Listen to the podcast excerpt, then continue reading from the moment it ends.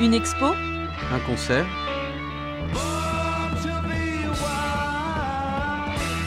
Une rencontre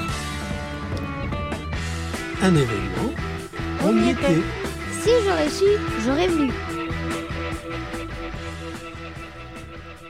Bonjour à tous, nous sommes très heureux de vous retrouver sur Collective, le 96.7 FM et sur collective.fr. Nous sommes en direct du lycée Napoléon de l'Aigle pendant deux heures de 10h à midi. Nous allons avoir plein d'intervenants euh, à la table. Je salue Benjamin qui n'a pas de micro mais qui est avec moi à la technique. Et je salue aussi les dames du CDI puisque nous sommes euh, installés au CDI. N'hésitez pas à venir nous, voir euh, durant cette porte ouverte plein d'intervenants. Nous allons euh, avoir euh, les cuisines, nous allons avoir des professeurs, nous allons avoir les BTS. Mais nous commençons par les conseillers principaux d'éducation, les fameux CPE. Nous sommes avec Monsieur Dutray, Madame Heurtaud et Madame Moreau. Bonjour à tous. Bonjour. Comment ça va? Parfaitement bien. Plutôt bien. Ouais. Pas trop mal. Pas trop mal. Super, c'est parfait.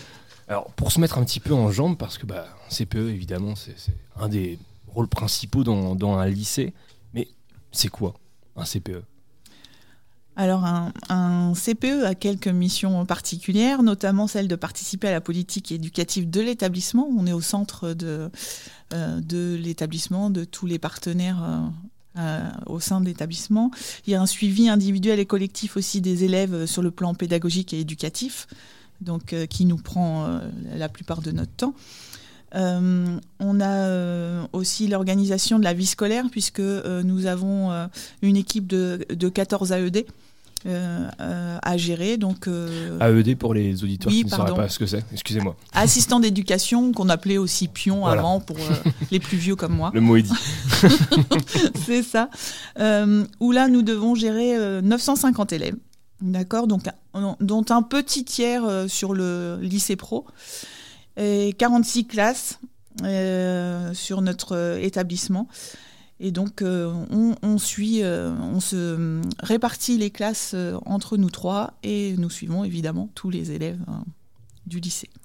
La vie scolaire, elle est vraiment centrale dans un établissement. Elle est en interaction et avec les équipes pédagogiques et avec les, équipes médicales, mais aussi euh, les Social. sociales. Enfin, vraiment, on est central et euh, on est en lien avec tout le monde au niveau de la direction également, euh, des secrétariats. Enfin, voilà. C'est euh, Après, je comprends que pour euh, les gens de l'extérieur, c'est un métier qui est caché. Parce Oui. qu'historiquement, c'est vrai que le CPE, c'est euh, celui qui met l'école. hein. C'est ça, celui on- c'est celui où on vient, on vient, on vient chercher son, son ticket celui qu'on va généralement. voir quand on est exclu de cours. Et c'est historiquement, c'était ça au début le métier. Il, il a beaucoup évolué, mais ça se voit pas. C'est pas un travail qui, euh, qui se voit de l'extérieur de l'établissement, en fait. Et pourtant, c'est sûr que c'est hyper important. C'est conseiller principal d'éducation, mais l'éducation, c'est quoi finalement Si on pouvait donner euh, une définition? euh, Alors, Ça, elle, moi, elle- j'ai elle- pas elle est dure hein. l'interro. hein. Elle, est- elle est très dure l'interro. hein. elle est pas mal l'interro. Chacun son tour. Et effectivement, Alors, merci Benjamin euh, pour cette sur question. le plan collectif, en fait, euh, elle se traduit par tout ce qui est animation et euh, de la vie lycéenne. À savoir que être lycéen, c'est euh, donc euh, venir préparer un diplôme, certes, euh, euh, venir euh, apprendre euh, un certain nombre de savoirs euh, et de connaissances, mais euh, dans l'autre partie de la vie lycéenne, c'est euh, bah, la vie citoyenne dans, sa globalité, à vivre ensemble, mais aussi se construire individuellement euh, au travers des valeurs de la République euh, notamment. C'est parfait, ça, ma collègue. C'était joli. hein. Vous êtes aussi un, un lien avec les, les familles, justement. Comment ça se passe, ce lien? Comment il se, il se crée? Comment il s'entretient aussi? Parce que le lycée, c'est trois ans. C'est ça Trois ans C'est trois ans. Alors le lien avec les familles, euh, il se fait, euh, ça dépend en fait, c'est euh, en fonction des besoins des élèves. On rencontre pas toutes les familles, on Mm. rencontre toutes les familles quand on inscrit les élèves de seconde, c'est-à-dire que quand il y a les inscriptions euh, fin, ju- fin juin, début juillet, on rencontre tous les, tous les entrants. euh, Ce qui permet déjà de créer un premier contact et euh, d'avoir une première aperçu de la situation de l'élève, euh, quelle était sa scolarité auparavant, quelle est la situation familiale. Et ça nous permet après d'avoir euh, une espèce de, de regard peut-être plus, plus attentif sur certaines situations des élèves qu'on ne verra pas du tout pendant trois ans, Mm. parce qu'ils vont faire leur scolarité euh, tranquillement, on va dire, et de manière tout à fait euh, fluide, et d'autres pour qui ça va être plus accidenté. Là, on, on essaiera de travailler avec les familles pour les, Il est primordial en fait ce lien Enfin, c'est de la coéducation dans tous les cas. Mm. On n'est pas chacun cloisonné dans son, avec ses petites étiquettes. Enfin, l'élève et euh, l'enfant, le lycéen, doit être accompagné de par ses parents, ses responsables légaux, de par ses professeurs et de par les équipes éducatives et tous ceux qui peuvent euh, participer à sa réussite scolaire et son bien-être au lycée. Mm. Parce que la vie d'un CPE, c'est ça. Euh, Voilà, on parlera insiste du, là-dessus. du climat scolaire, mais euh, qui se traduit au travers de nos projets et de nos animations. Mais voilà, euh, il est primordial. Venir le matin euh, en étant content de venir au lycée et de passer la journée tous ensemble. Ça, c'est notre priorité.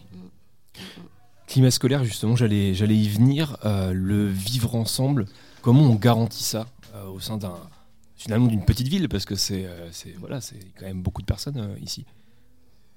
Alors, comment on garantit le- le- un bon climat scolaire? Oui, et comment on l'accompagne aussi, comment Alors, il y, crée. a, il y a des actions à mettre en place forcément au, au sein du lycée et c'est un de nos rôles aussi en tant que CPE. Donc, euh, Il y a toute une partie de, de diagnostic en fait par rapport à des problématiques, à des besoins de territoire aussi. Euh, et à partir de ce diagnostic, euh, on met en place euh, des actions et des projets en lien avec, euh, avec les élèves et les équipes et les parents d'ailleurs. hein, et les par- partenaires et du secteur. extérieurs. Euh, et on fait beaucoup de prévention euh, par rapport euh, bah, euh, pour assurer un climat scolaire serein Voilà. selon les problématiques rencontrées dans notre établissement. Donc nous, on est beaucoup autour du harcèlement. Ça, c'est ce qui touche beaucoup notre établissement, le harcèlement, la gestion des réseaux sociaux. Cette année, on travaille aussi beaucoup sur l'égalité filles-garçons. On a une, une priorité là-dessus. Un partenariat Et on avec a un euh, le avec le CID. CIDFF euh, de l'Orne. Euh, là, un gros projet autour de l'éducation aux écrans, hein, ce qu'on disait euh, au niveau des réseaux sociaux, ça a un énorme impact sur nos jeunes. Ça passe par des expos, ça passe par des, des moments de prévention? Alors, ça passe surtout par des interventions auprès des jeunes. Euh, cette année, donc, euh, autour de l'éducation aux écrans, on a un partenariat avec euh, la région Normandie qui nous met à disposition un organisme. Euh, et à, court terme, on pourra le, faire nous-mêmes, mais il nous fallait quelques outils. Euh, et là, on intervient sur les, euh, les- toutes les classes entrantes. pour justement faire de la prévention autour du cyberharcèlement, des préjugés, des stéréotypes, etc. Et euh, donc euh, aussi ce partenariat avec euh, le CIDFF pour... Alors, sur le volet de, de l'égalité filles-garçons, donc on travaille avec le partenaire sur différents aspects.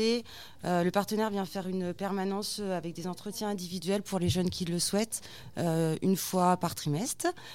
Voilà. Après, on organise des débats avec un- Madame Chauvat, qui est, qui est professeure au sein de l'établissement, sur des thématiques choisies avec les élèves. Euh, Il y a eu une thématique autour du, du, du vêtement euh, au lycée euh, parce que bah, voilà ça a été euh, ça a fait débat il y a un an euh, sur Oui, les, euh, les croque-tops notamment. voilà Mhm. donc on, on en a discuté avec nos jeunes et, euh, et le CDFF nous a accompagnés là-dessus Euh, et il y a eu des interventions auprès des délégués euh, autour des stéréotypes discrimination filles-garçons afin qu'après on puisse euh, animer cette, cette intervention dans chacune des classes et, euh, faire de la prévention euh, autour de cette thématique. Et après aussi, on marche au cas par cas, c'est-à-dire qu'avec ce partenaire, on peut euh, demander des, des interventions ponctuelles, ce qu'on fait quand on rencontre une problématique euh, Voilà. spécifique. Que ce euh, soit beaucoup plus ciblé en fait euh, par rapport à une problématique classe Sur une classe ou sur un élève en particulier. ou sur un élève en particulier. ouais. On Mm. parlera justement aussi des stéréotypes dans les filières avec euh, des, des professeurs euh, effectivement Oui, durant, les, oui. durant les deux Mm, heures. Je pense mm, que c'est mm. important d'en Oui, c'est parler. important.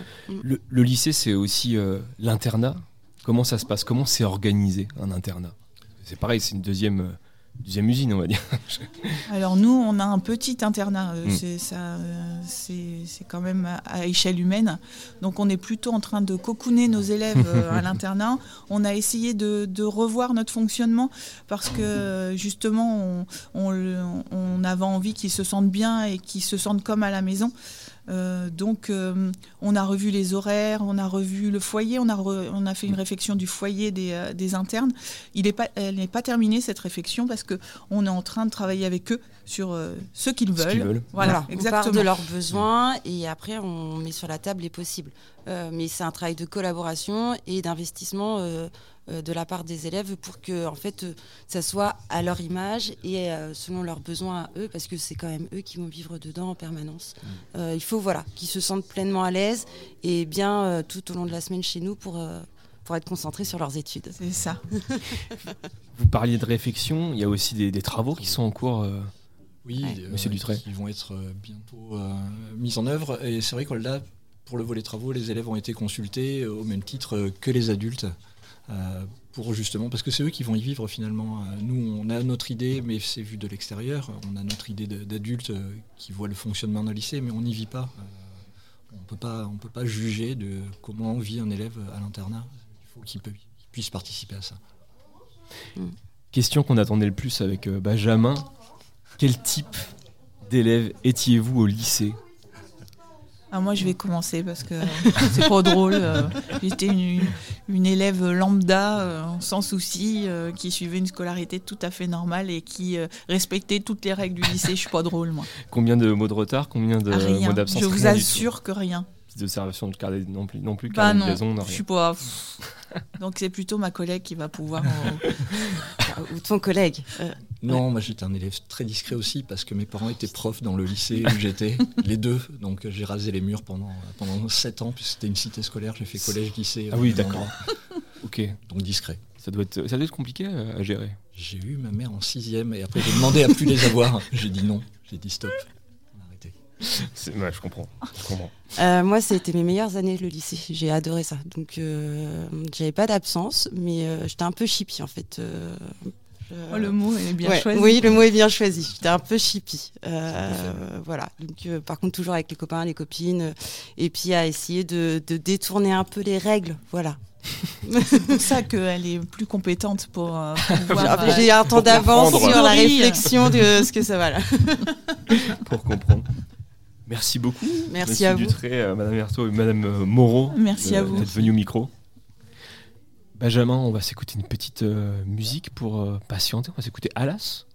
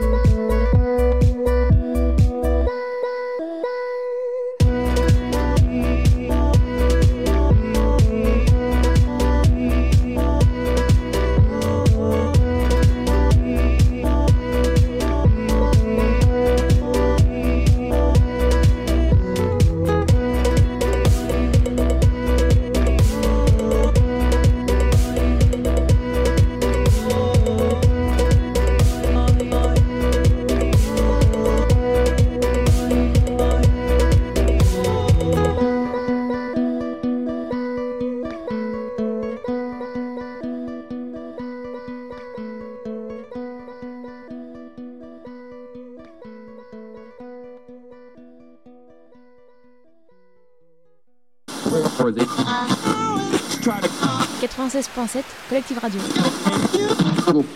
96.7 Collective Radio. 96.7 Collectif Radio.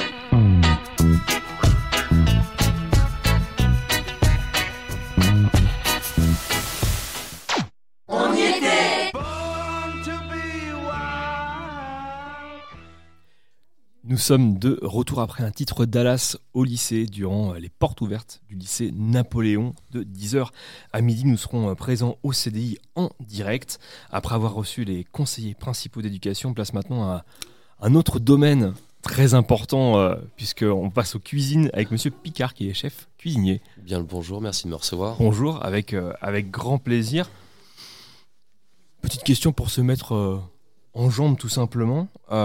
Être cuisinier dans un lycée, en quoi c'est différent d'être euh, cuisinier euh, ou chef dans euh, un autre établissement qui pourrait être plus entre guillemets lambda?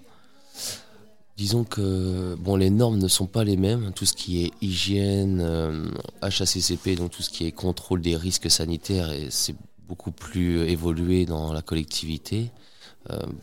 Déjà de, ce fait-là, il y a aussi tout ce qui est nutrition, hein, prendre en compte certains grammages, etc., des féculents, des lipides, de la protéine, etc. Tout ça, en fait, est, est, est calculé. Mhm. hein. Euh, on a un- une périodicité des, des produits. On ne peut pas faire euh, des frites toutes les semaines, même si c'est ce que les élèves aimeraient.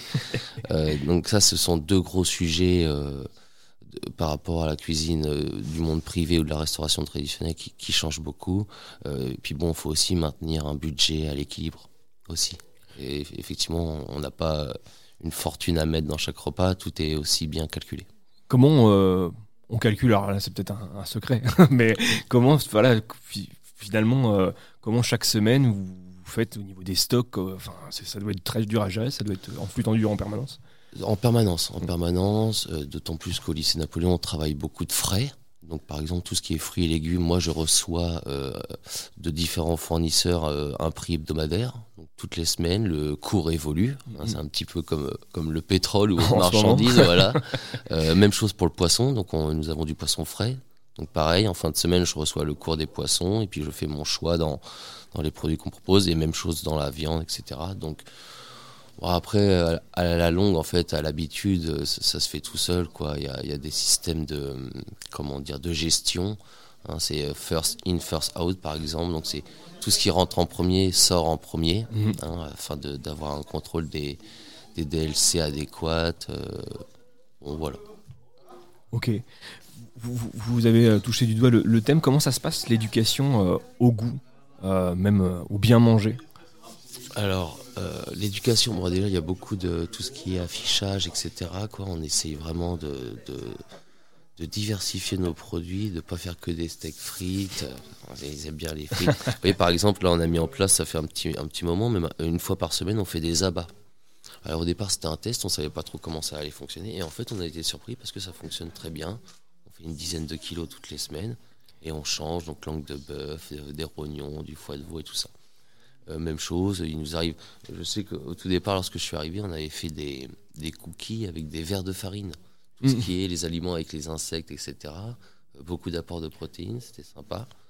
Euh, donc voilà, après, il y a plein d'idées. Là, je pense qu'on va faire quelque chose avec les algues. C'est aussi beaucoup en vogue, donc on est en train de réfléchir. C'est spécial les algues, mais, Voilà. mais ça peut être bon. ça peut être bon. On essaye, on essaye. Voilà. vraiment, euh, Donc en fait, c'est tout un processus euh, et ça évolue quotidiennement. Il n'y a, pas de- y a, pas de- il y a pas de barrière, il n'y a pas de limite. Donc euh, c'est toujours très intéressant et on dialogue avec les élèves qui, eux, peuvent nous donner des idées constructives sur le sujet. Et on travaille avec eux pour pouvoir justement faire des choses qui, qui changent et qui, qui sortent de- des, des sentiers battus. La construction des menus, comment euh, elle se passe? Est-ce que c'est en concertation avec les élèves? Est-ce que c'est en concertation avec les CPE Enfin, comment vous travaillez à ce niveau-là Donc on travaille avec euh, surtout les internes. Mhm. J'ai moi-même été interne, donc je sais ce que c'est de passer toute une semaine euh, dans un lycée. Donc on travaille beaucoup avec eux. Euh, puis bon, c'est un dialogue, un échange, quoi, parce que forcément, ils, ils ont des attentes d'adolescents. Nous, on a des obligations, justement, comme je disais tout à l'heure, tout ce qui est euh, la nutrition, etc. Donc, euh, bon, on, on jongle avec eux et on essaye de voir euh, qu'est-ce qui est faisable, euh, qu'est-ce qui, qui n'est pas faisable, qu'est-ce qui financièrement est possible, qu'est-ce qui ne l'est pas. Bon, c'est un dialogue, euh, c'est un dialogue euh, constant. Quoi. Autre sujet, c'est la, lutte contre le gaspillage, parce que bah, malheureusement, parfois, peut voir que voilà, on finit pas à son assiette, son plateau ou son morceau de pain. Comment euh, ça se passe la lutte au quotidien contre le gaspillage? Donc justement, on est, on est en plein dedans. Euh, donc là, il y a la loi Egalim qui est en Mm. place depuis un certain temps, qui, qui nous incite à justement à être attentif à ce sujet. Euh, bien entendu, ça se fait pas du jour au lendemain. Donc là, nous, on est en relation avec par exemple le Smirtom de l'Aigle, euh, qui va bientôt venir pour euh, faire une pesée hebdomadaire de tout ce qu'on jette. Et ensemble, on va travailler à mettre en place des systèmes qui font qu'on va diminuer tout ce qui est déchets alimentaires. Euh, on a aussi la direction de l'énergie et environnement durable de la région qui nous accompagne, puisque les, les lycées sont, sont gérés par la région Normandie, en tout cas pour celui de Napoléon. Donc donc c'est un grand travail. Moi, à titre personnel, je suis très attentif là-dessus, que ce soit à, à mon domicile chez moi. Mhm. Donc euh, effectivement, j'aimerais bien reporter ça à l'échelle du lycée. Mais là, on est sur des volumes, des quantités euh, beaucoup plus importantes. Donc euh, on y travaille, on y travaille. J'espère bien qu'on va réussir à, à faire avancer le sujet. Vous parliez du, du Smirtom, euh, est-ce que ça va être aussi un, un outil pédagogique avec les élèves de travailler là-dessus? Oui, oui, je pense à base de tout ce qui est affichage, etc. Et puis, euh, de toute façon, on va mettre des élèves euh, dans la boucle. La vie scolaire va aussi faire partie euh, de la boucle, dans le sens où eux, ils ont un lien euh, un peu plus direct qu'avec moi qui suis en cuisine. C'est c'est un peu plus, mais donc tout ce qui est euh, affichage et oui, mettre des élèves avec nous pour qu'ils nous donnent justement leur avis, euh, un, que ce soit un moment de partage et d'échange. On- souffle à l'oreille euh, qu'il y, a un- euh. il y a un poulailler qui est en projet également. Exactement, le poulailler. Vous voyez, c'est tellement. euh, c'est- ça vient d'arriver que je l'avais oublié. Mais oui, voilà, par exemple, un poulailler, donc tout ce qui est les biodéchets, etc., on va pouvoir, euh, on va pouvoir donner ça aux poules. Nous n'allons pas pouvoir utiliser, utiliser les œufs parce que euh, dans la restauration collective, il faut une traçabilité des produits. Donc ça, pour l'instant, ce sera pas, on pourra pas l'utiliser, mais j'imagine qu'avec des conventions, enfin, il doit bien y avoir des systèmes qui font que pourquoi pas les utiliser euh, dans un temps plus ou moins proche. Tout à fait. Vous parlez de Egalim. euh, dans Egalim, il y a aussi une part de manger local, manger normand. Comment ça se passe? Pareil au, au niveau de voilà, avec vos fournisseurs, euh, des Donc, liens le- euh, le- liés comment- avec le local. Les, les- les grandes lignes de Galim, c'est réussir à faire 80% de local. Donc quand j'entends local, c'est normand. Mm. Et 20% de bio. Donc là, la même chose, vous imaginez bien que c'est un, c'est un long chemin. Mhm. Ça se fait pas du jour au lendemain. Les mentalités évoluent sur le sujet. Le- L'image de, de la cantine euh, en boîte de conserve, ça, c'est, ça se fait plus. En tout cas, en tout cas pas à Napoléon. Euh, donc voilà, il faut trouver des partenaires, euh, des gens qui puissent nous fournir régulièrement. Si on va sur tout ce qui est des produits bruts, c'est-à-dire qu'il y a une saisonnalité des produits. Ça veut dire qu'il faut être euh, d'accord de ne pas faire de tomates euh, l'hiver, par Mhm, exemple, voyez-vous, et d'éviter de faire des poireaux l'été. Donc ça aussi, c'est toute une éducation parce qu'en fait, aujourd'hui, on a l'habitude d'avoir tout tout de suite. Il n'y a plus de saison, que ce soit les fruits ou légumes, par Ouais. exemple. Donc tout ça, faut réapprendre aussi aux élèves, au personnel, aux agents, etc. du, du lycée qu'il y a des saisons et que si on veut vraiment respecter ça, il faut suivre une certaine saisonnalité des produits. Euh, on y arrive, le, enfin, on y arrive. On avance petit à petit. Là, on est à plus de 50% de produits normands, par exemple, au lycée. Euh, et on fait plus de 5% de produits bio. Donc après, là, c'est pareil. Il faut trouver des, des, des bloquer des marchés. Enfin, il y a toute une, toute une entreprise qui se met en route parce que bah, forcément, euh, ce n'est- c'est un peu plus cher que si vous achetez euh, des carottes qui viennent de je ne sais quel pays. Mais on y arrive. Enfin, au fur et à mesure, on avance, euh, on avance dans le dans le projet. C'est passionnant. Enfin, moi, je sais que je préfère euh, travailler avec des, des, agriculteurs qui sont à côté, que ce soit des éleveurs, enfin que ce soit la viande ou les fruits et légumes, plutôt que le, que le légume ait fait trois fois le tour de la terre avant d'arriver dans, dans nos assiettes. Combien de repas sont, servis au lycée Napoléon. Euh, Enfin, je ne vais pas presque dire les- les- en termes d'entrée de, de plats de dessert, mais voilà, avec les internes, je Ah. suppose que c'est des volumes énormes. Ouais, en ce moment, on est à un- un peu plus de 600 jours. Euh, pour vous donner une ordre d'idée, on fait une cinquantaine de kilos de viande par jour. Voilà. Et une vingtaine de kilos de poisson. Enfin, on faisait une vingtaine de kilos de poisson. Alors après, ça change aussi.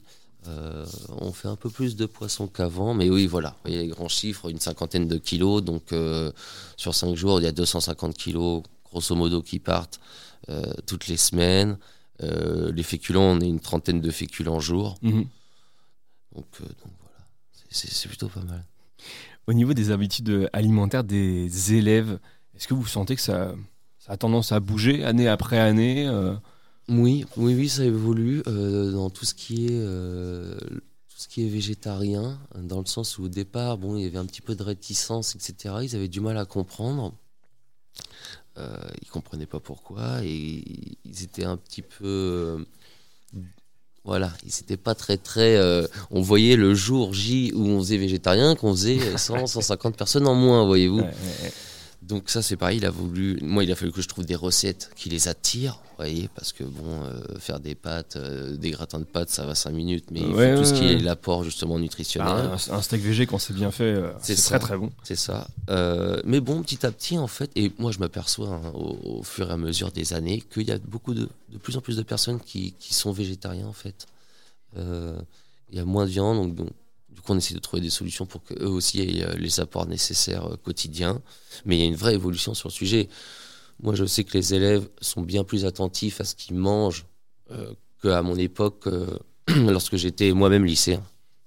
Ça évolue constamment. Quel type d'élève étiez-vous quand vous étiez au lycée? Euh, j'ai entendu euh, Chippy tout à l'heure, euh, donc je vais pas dire Chippy, mais j'étais euh, voilà, voilà, j'étais j'étais très taquin euh, comme élève. Euh, j'étais pas forcément le meilleur exemple qui soit, en toute honnêteté. Ça restera entre nous, hein, personne ne le saura. Mais... Personne ne sort, Voilà, on est, on est en direct euh, partout, mais il n'y a pas de souci. Voilà, Il n'y a, y a le aucun saura. problème.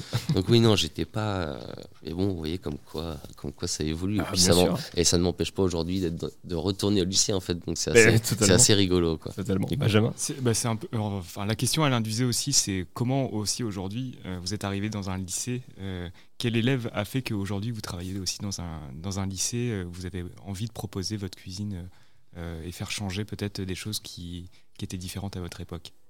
Alors, moi, j'ai fait du coup hôtellerie-restauration comme, euh, comme éducation, donc j'avais quand même la chance de- d'avoir une, un réfectoire, une, cantine qui, faisait bien à manger, du coup, parce que ça aurait été quand même dommage.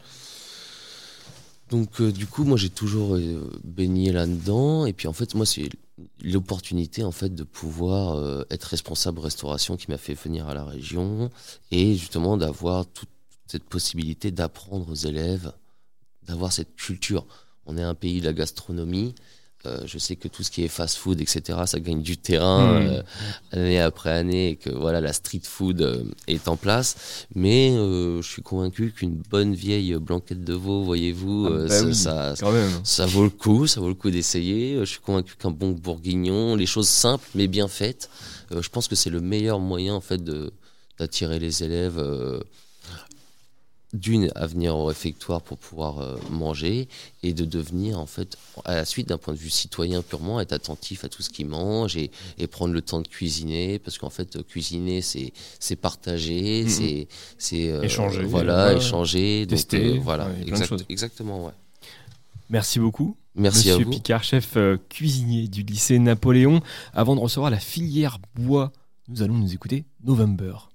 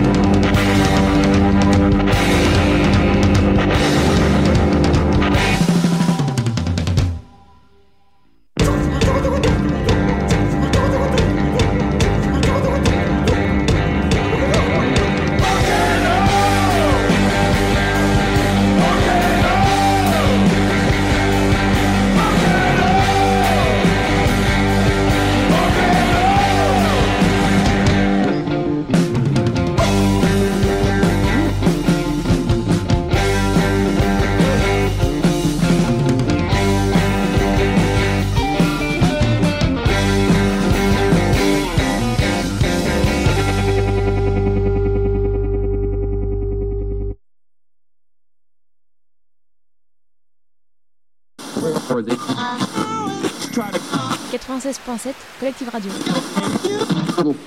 96.7 Collective Radio. 96.7 Collective Radio.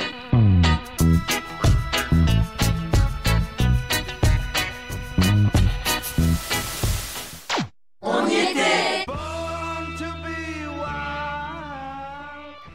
C'était le titre Volcano de Michael Mokel. Nouvelle euh, filière au micro. Nous sommes toujours euh, aux portes ouvertes du lycée Napoléon jusqu'à midi en direct. Je suis avec la filière bois, Monsieur Baucher, Monsieur Bonafou et Monsieur Bourgo. Bonjour à tous les trois. Bonjour. Alors, vous avez euh, plusieurs spécialités. Je vais peut-être commencer par vous, Monsieur Baucher. Vous êtes euh, enfin, votre spécialité, c'est la, la sculpture, du coup. Oui, sculpture euh, ornementale. Voilà. On forme des sculpteurs ornementalistes. Qu'est-ce que ça regroupe au niveau euh, de l'apprentissage, au niveau Alors, on forme euh, des élèves qui viennent euh, souvent de, l'ébénisterie ou de la menuiserie. Donc, ça leur permet finalement d'avoir euh, des connaissances en sculpture qui vont leur permettre de travailler soit dans la restauration de, mobilier ancien, soit dans la refabrication de mobilier ancien, parce que le, le meuble sculpté, il existe depuis l'Antiquité jusqu'à jusqu'à nos jours. hein. Et puis, euh, on a d'autres types d'élèves qui vont plutôt s'orienter vers de la création. Donc là, euh, on essaie aussi de les ouvrir à des concours, euh, type concours INMA, l'Institut des métiers d'art, qui vont leur permettre finalement d'aller vers une démarche plus créative. Pour les gens qui sont plutôt techniques, on va essayer de les orienter sur, sur une démarche très ornementale et pourquoi pas les faire participer pour les meilleurs au concours euh, meilleur apprenti de France. Voilà. On en reparlera effectivement de, de- de ces concours. Monsieur Bonafou, donc vous êtes en, en marqueterie. Oui. La marqueterie, qu'est-ce que c'est? Alors la marqueterie, c'est euh, de la décoration de surface et euh, on pourrait comparer ça un petit peu à un puzzle, euh, euh, puzzle de bois et autres matériaux euh, comme euh, l'écaille de tortue, la nacre, l'os, la corne, euh, le galuchat et d'autres euh, matériaux que- qui ont été utilisés par le passé sur le mobilier ou autres objets euh, d'art divers. Voilà. Donc c'est vraiment de la décoration de surface. Ça va être assez court euh, comme, euh, comme question, mais comment on fait pour, pour décorer euh, une surface grâce à tous ces matériaux? Eh bien, on a un plan, donc un, un motif euh, que l'on et on va le découper euh, grâce à des petites scie sauteuses. Et après, euh, on obtient un certain nombre de pièces qui vont être ombrées pour donner du volume à l'ensemble. Et ensuite, euh, on va incruster toutes ces pièces un, un petit peu à la façon d'un puzzle. Et euh, une fois cet assemblage fait, on va le coller sur son support. Alors ça peut être dans des grands appartements de luxe, des pans entiers de murs, ça peut être en bois ou en paille, qui est très à la mode en ce moment. Et, euh, et puis voilà, après il y a beaucoup beaucoup de- d'applications. hein. Ça peut être la lutherie, ça peut être euh, la restauration de meubles, la création euh, de mobilier contemporain. euh, euh, Il y a beaucoup, beaucoup de domaines d'application puisque chaque surface peut être marquetée finalement. Merci. M- Monsieur Bourgo, vous êtes en, en ébénisterie. Un peu la même question qu'à vos, vos collègues. Qu'est-ce que c'est l'ébénisterie? Alors l'ébénisterie, c'est un métier euh, dans lequel euh, on fabrique des meubles. Que des meubles, ça peut être des objets décoratifs. Euh, tout objet euh, à base de bois et de dérivés du bois. Euh, L'ébéniste va faire des ouvrages qui vont pouvoir des fois être le support d'un travail de marqueterie ou de sculpture. Hein, Dans un meuble, on peut avoir l'ébéniste peut être le seul à intervenir et peut aussi intervenir sur le meuble pour lui apporter une plus-value supplémentaire. Le marketeur, justement, qui va faire euh, une marqueterie et que l'ébéniste va venir ensuite appliquer sur le meuble. Ou alors le sculpteur, euh, l'ébéniste va réserver des parties du meuble qu'il va garder, euh, dans laquelle le sculpteur va venir faire une, sculpture décorative et puis ça va ramener une plus-value au meuble. Voilà, euh, pour faire un. Ça fait. L'ébéniste fait un petit peu aussi le lien entre les deux formations. J'allais, j'allais Voilà, venir euh, là-dessus. euh, finalement, ça- Vos, vos filières sont imbriquées les unes aux autres, euh, complémentaires. Tout à fait, ouais, tout à fait complémentaire. ouais. Et euh, quand vos élèves arrivent dans, dans chacune de vos filières, comment ça se passe après? Est-ce qu'ils se disent peut-être que je vais aller euh, voir un petit peu ce qui se passe en marqueterie, peut-être que je vais aller voir ce qui se passe un peu en, en Ouais, ça dépend des affinités, mais souvent on leur conseille évidemment de, au moins de découvrir, de faire euh, quelques heures de découverte euh, d'une des spécialités ou l'autre. Mais euh, je pense que évidemment celui qui aura le euh, goûté un petit peu à tout ça, il pourra avoir des fabrications bien plus intéressantes. Bon, puis on parle du meuble, mais ça peut être de la décoration euh, d'intérieur, ça peut être euh, tout un tas d'autres choses. hein. Faut être, enfin, c'est un peu une boutade, mais Ouais. faut être créatif quand Oui. on est euh, en filière bois. Enfin, Euh, oui et non, moi je pense. hein. ouais. je pense qu'il y a des, des gens qui sont très créatifs, euh, qui vont aller vers une, euh, un style de, de fabrication, de réalisation, puis d'autres qui sont très techniques. Et il y en a qui sont les deux. Alors là, c'est magnifique, évidemment. ouais. Oui, tout à fait. Il y a l'aspect technique où euh, eh ben, on a besoin d'un- d'une maîtrise technique. On a besoin d'une maîtrise technique assez importante euh, quand on veut faire des objets euh, qui peuvent être compliqués. Mais euh, l'aspect euh, esthétique, la recherche esthétique euh, a une importance aussi si on veut que les objets plaisent. Et après, bah, il y a des élèves qui sont, de par leur affinité, qui vont avoir plus de facilité dans la partie recherche esthétique. Il y en a d'autres qui vont qui vont avoir plus d'affinité dans la partie technique. Après, quand les, deux sont, présents, c'est encore mieux, mais il y, a, de la place pour tout le monde en fait. C'est une filière évidemment manuelle. Est-ce que le, le regard euh, porté aux, voilà, aux- aux filières manuelles finalement euh, a changé, change année après année? Ah, on fait tout ce qui, tout ce qu'on peut pour le faire changer en Bien tout sûr, cas. ouais. Voilà, faut. C'est vrai quand on est artisan ou artiste, euh, il faut exposer. euh, on est, on est souvent euh, considéré comme des métiers de niche. hein, moi, la sculpture, bah, c'est la seule formation en Normandie, en formation initiale. Donc, euh, on est obligé de se faire euh, connaître parce qu'on pense que ces métiers ont disparu, mais ils sont toujours là. On aura toujours besoin de, de bons sculpteurs, ne serait-ce que pour restaurer notre patrimoine. Quoi. Ça, c'est hyper important. Quoi. Donc, euh, voilà, on fait, on fait tout ce qu'on peut pour Ouais, ouais. apparaître. euh, voilà. C'est- pas toujours évident. ça a été longtemps décrié. On, aurait on a l'impression que ça l'est un petit peu moins. Je, je trouve aussi, hein, c'est pour ça que je posais la question. Mais, euh, effectivement, on a, je pense qu'on Il a- faut un petit peu de temps pour que ça, cette idée-là fasse son chemin. Ça, ça l'est moins, mais il y a encore quelques freins, je trouve, mais bon, Ouais. qui ont tendance à, Oh, ouais. à disparaître, mais qui sont encore là quand même. Bon, après, euh, euh, moi, ce que je vois, c'est aussi euh, pas mal. Il y a, on a pas mal d'entreprises aussi qui nous contactent pour euh, embaucher des élèves.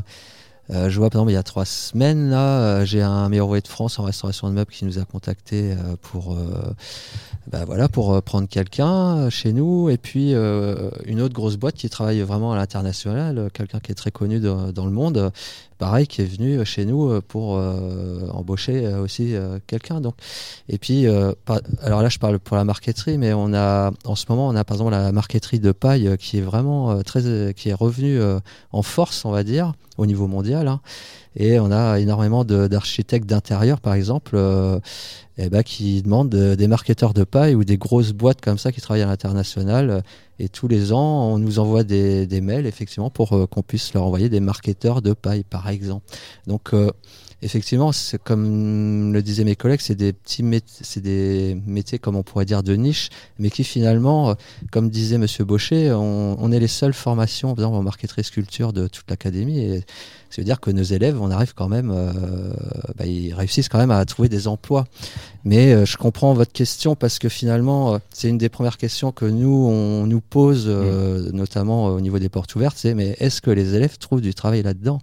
Bah, moi, euh, en tout cas, pour ma part, je peux répondre par l'affirmatif. Euh, oui, effectivement, ils trouvent quand même du travail. Ça, oui. Non, non, évidemment, hein, je posais la question, mais euh, Monsieur Auger, vous voulez rajouter quelque chose? Non, non, je voulais dire aussi que on a à une époque on formait des gens qui venaient de CAP, mais aujourd'hui on se rend compte qu'il y a beaucoup de de gens qui sont devenus presque des adultes et d'autres qui sont largement des adultes euh, et qui se sont perdus un peu dans les couloirs de la fac euh, sur des orientations euh, qui n'étaient pas la leur finalement. Et ces gens-là, ben, un jour ou l'autre, on les récupère. Ils reviennent chez nous parce qu'ils se rendent compte que finalement on a des métiers qui sont merveilleux, qui sont extraordinaires. Et moi, je peux vous le dire personnellement, quel bonheur de se lever le matin et d'aller faire le métier qu'on aime. Et sûr. moi, j'ai j'ai voulu être sculpteur quand j'avais 13-14 ans. Et depuis euh, cette date, euh, j'ai toujours fait de la sculpture. J'ai toujours vécu de la sculpture alors qu'on a essayé de m'en dissuader. Et euh, c'est un vrai bonheur de faire le métier qu'on aime. Voilà. Donc, Et on se rend compte qu'il y a beaucoup de gens, voilà, qui, on a des, des, des directions d'orientation qui sont très compliquées. Des fois, on, on fait des passerelles euh, un peu partout, mais donc il y a toujours, je pense, un problème d'orientation euh, après, notamment la troisième. Euh, on va pas revenir là-dessus, mais euh, Oui, non, ça mais fait partie des freins dont je- débat, mais mais voilà. les freins dont je parlais tout à l'heure. Mais moi, j'ai des élèves voilà, qui sont venus de master, qui sont venus de là cette année. J'en ai une qui, est, qui a fait trois ans de, de licence en université. J'ai eu même des bacs plus 7, j'ai de tout, j'ai des simples CAP, voilà. Donc on essaie de, de faire avec tout ça. On peut, nous en sculpture et marqueterie, on peut pas recruter après la troisième. Il faut qu'ils aient au minimum un CAP euh, ou un bac euh, général ou technologique ou brevet des métiers d'art. Mais euh, voilà, on existe, voilà, et on est ouvert aussi à des gens qui ont des parcours universitaires, à tous ces Mm. gens-là, voilà. Les, les- les filières manuelles, finalement, permettent la réinsertion, une réinsertion plus facile, selon vous? Euh, oui, moi je pense, oui, euh, on, a notre place. En plus, on forme peu d'élèves par rapport à tout ce qui est formé euh, dans les filières générales. On forme, on forme très peu d'élèves finalement. Donc proportionnellement, évidemment qu'on a notre place, évidemment. Oui, et puis on, s'aperçoit qu'il y a quand même un, espèce de retour euh, sur le fait que les gens trouvent de plus en plus intéressant de fabriquer quelque chose du début à la fin. Et de se dire, c'est moi qui l'ai pensé, qui ai réfléchi, qui ai donné la forme, qui ai fabriqué l'objet, et je suis arrivé au bout, et c'est fait dans des sociétés où euh, peut-être euh, certains travaillent à l'usine et on travaille sur un poste précis, on est à la chaîne, on fait toujours la même chose.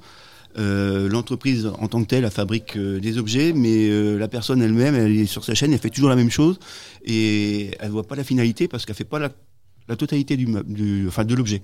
Et là, le fait d'avoir des formations où vraiment, euh, eh ben, ils apprennent vraiment à partir de zéro, créer le projet et le mener à son terme, ça a un vrai sens pour euh, les gens qui sont notamment en reconversion et, Ah, c'est vrai. qu'ils apportent, de- ils, Ouais. ils apportent vraiment de l'importance à ça. Ça doit donner euh, aussi un sentiment de fierté chez vos, chez Ben, vos élèves. Ah, euh, bien sûr. Un, un aboutissement, de se dire bah voilà, c'est moi qui l'ai fait, j'ai été capable, j'ai mené tout ça jusqu'au bout, je l'ai fait. On laisse une trace euh, concrète, quoi. mm. Voilà. Non, puis aussi les, les parents. Moi, j'ai déjà vu des, des parents pleurer euh, après une remise de médaille du meilleur apprenti de France. Tout à fait. Pleurer en disant que jamais ils auraient cru que leur enfant puisse euh, avoir une telle récompense. Donc, euh, vous voyez, c'est dans, enfin, ça va, Ouais. c'est au niveau de l'élève, mais aussi euh, dans son dans son environnement. De ce que je Et, euh, comprends, beaucoup de vos élèves euh, du coup participent au- à ces concours. Ouais, ouais, on essaie Ouais. de faire un maximum de ouais.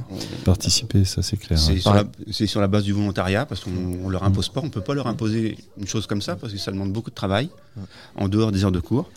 Donc il faut qu'ils soient prêts à s'investir, mais dans la mesure où ils ont envie de le faire, on les encourage à le faire et on les accompagne pour, pour essayer de faire en sorte qu'ils aillent euh, le plus loin possible. Puis aussi, c'est un, c'est un concours qui est reconnu euh, réellement hein, Mm. par le monde professionnel et notamment euh, dans l'artisanat.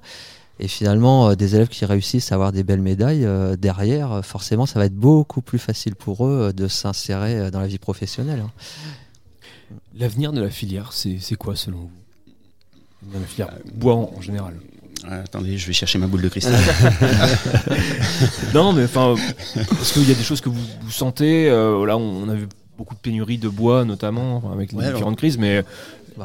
est-ce que voilà Le, ouais, L'évolution, le- quoi. le métier change hein, quand même. Ouais. hein. Ouais, Moi, je vois même dire. en sculpture. Voilà, à une époque, on fabriquait nous, beaucoup de, de meubles. Finalement, aujourd'hui, euh, c'est plus la restauration, Mmh. le contemporain. Voilà, donc euh, le métier change. Et puis nous, les styles, ça a toujours été cyclique. Voilà, quand il y a une période qui est très chargée en sculpture, après, elle l'est moins à la génération suivante, et ça revient, quoi, parce que ça, ça génère un manque. Donc voilà. Et puis quand il y a de l'argent, il y a de la sculpture. Quand il y en a moins, il y en a un peu moins de sculpture, parce que ça, c'est un plus. Oui, hein. bah, bien sûr, évidemment. Voilà. évidemment. Est-ce qu'il y a des projets euh, de vos élèves durant l'année, euh, des, des projets euh, au sein du lycée, mais aussi euh, à l'extérieur? Vous comprenez Enfin, Euh, Quand je dis projet, euh, je, voilà, des Ah, projets mais si, de, concours, hein. bah, alors, de, de concours, mais aussi euh, peut-être euh, de, de travaux avec d'autres établissements. On est en lien avec le musée euh, Des Beaux-Arts de des Caen. Beaux-Arts de Caen. Oui. Euh, pour la réalisation, la réalisation d'un trône pour Un trône. une, euh, une exposition sur le thème de Menusa qui aura lieu en 2023.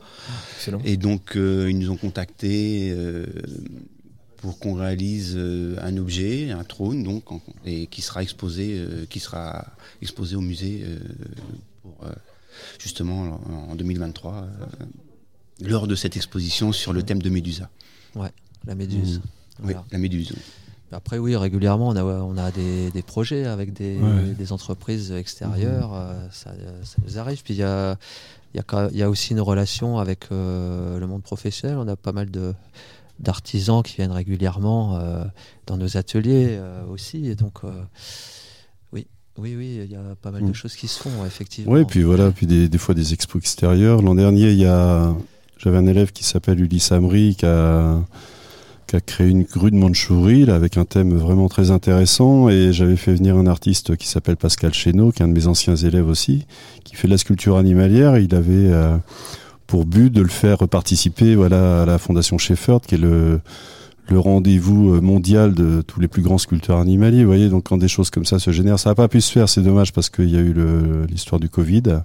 Donc ils ont fait quelque chose de virtuel, mais voilà, on espère que tout ça, ça, ça pourra se refaire euh, d'une manière ou d'une autre. Et si c'est pas cette expo, euh, la Fondation Shefford, ce sera, il y en aura d'autres. Voilà. Donc, Dernière, euh, ça sera ma dernière question. Quel type d'élève étiez-vous au lycée ou euh, enfin, voilà, finalement quand Joker. Joker. Moi j'étais sage, mais eux c'était des sales gosses. Euh, j'étais un élève assez sage, mais pas très studieux au collège. Mais voilà, pas très studieux dans mes études, mais pas, pas bordélique entre guillemets. J'ai pas fait le bazar. J'inverse peut-être la question pour avoir une, une réponse. Qu'est-ce qui a fait que Aujourd'hui, vous êtes, vous êtes professeur finalement. Qu'est-ce qui a fait qu'au lycée, durant votre scolarité, vous vous êtes dit, tiens, un jour, pas du tout Alors, euh, moi, en ce qui me concerne, bah, j'étais euh, à mon compte en restauration de meubles. Et donc, j'avais des stagiaires du lycée euh, dans mon entreprise. Et finalement, un jour, j'ai été malade, donc j'ai pas pu travailler pendant euh, pas mal de mois. Et à ce moment-là, bah, mon ancien prof euh, est parti du lycée. On m'a proposé de prendre sa place. Voilà. Mmh. C'est comme ça que je me suis retrouvé en ébénisterie au départ. Et après, on a monté la section marqueterie. Voilà, donc moi, bah, après ma formation sculpture, euh, bah, j'ai été sculpteur pendant 11 ans. Et puis, je sentais que je commençais à tourner en rond dans le type de sculpture que je faisais. J'ai cherché cherchais à faire quelque chose d'un peu nouveau, donc je me suis renseigné pour une formation euh, Greta, quoi, voilà. Pour, euh, et puis euh, finalement, la formation Greta m'a ramené vers mon ancien lycée. Et mon prof prenait sa retraite l'année d'après. Il m'a dit, écoute, t'as as vraiment le profil pour faire ça, donc. j'ai pris une année sabbatique pour essayer ça et ça m'a tellement plu bah, que ça fait 30 ans que je suis là. Quoi.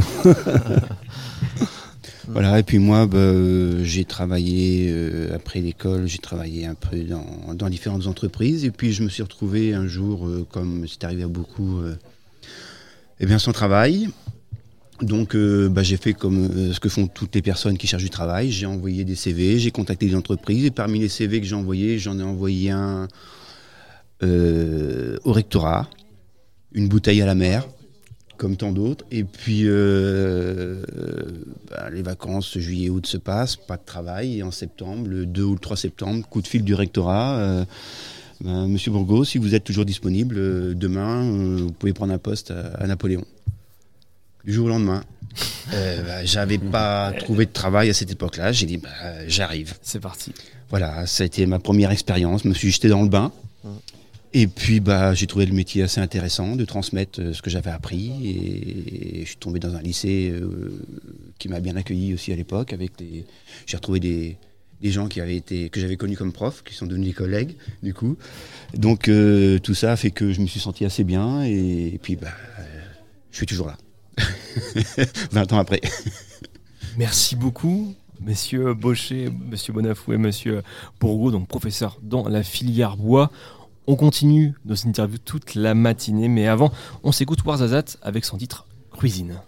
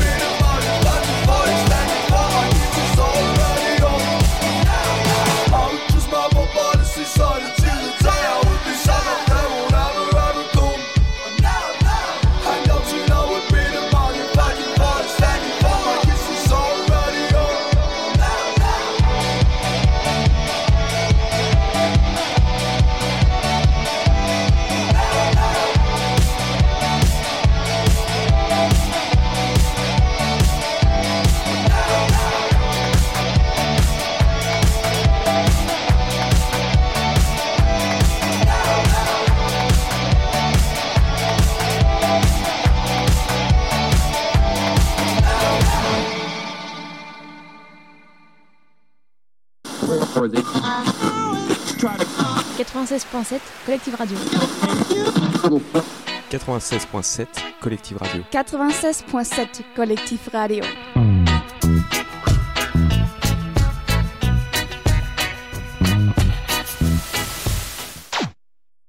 On y était Une expo Un concert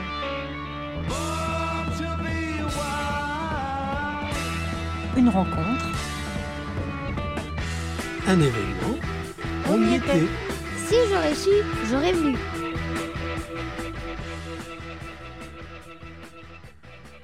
C'était Warzazat avec son titre Cuisine. Nous sommes toujours au lycée pour euh, les portes ouvertes jusqu'à midi au CDI. N'hésitez pas à venir nous voir, nous faire un petit coucou. Place maintenant à plein d'intervenants. Là. Je, je suis en, en face de plein de monde. Nous sommes avec la, la filière générale. Alors, j'ai pas tous les noms. Je vois quelques. Je, si, je vois quelques badges. Monsieur Berdrignac. Et oui, je, je savais. Madame Chauvin, Madame Fiégé, Madame Palu et Monsieur Jean. Bonjour à tous les cinq. Et j'aurai aussi euh, un intervieweur avec moi, puisqu'on le connaît bien, un collectif, c'est Malo. Salut Ça va, Malo? Bah, ça va, ça va, et vous? Maintenant, il vous voit. Non, je parle, je parle pour tout le monde. Futur euh, nouvel élève euh, au lycée, justement, qu'est-ce que tu as envie de, de poser comme question à tes futurs professeurs? Euh, pour, pour commencer, est-ce que pour vous, vous privilégiez plutôt la pédagogie, c'est-à-dire comment faire avancer un élève dans les notes, ou vraiment euh, juste euh, que privilégier une bonne classe? Je sais, je suis pas forcément très clair.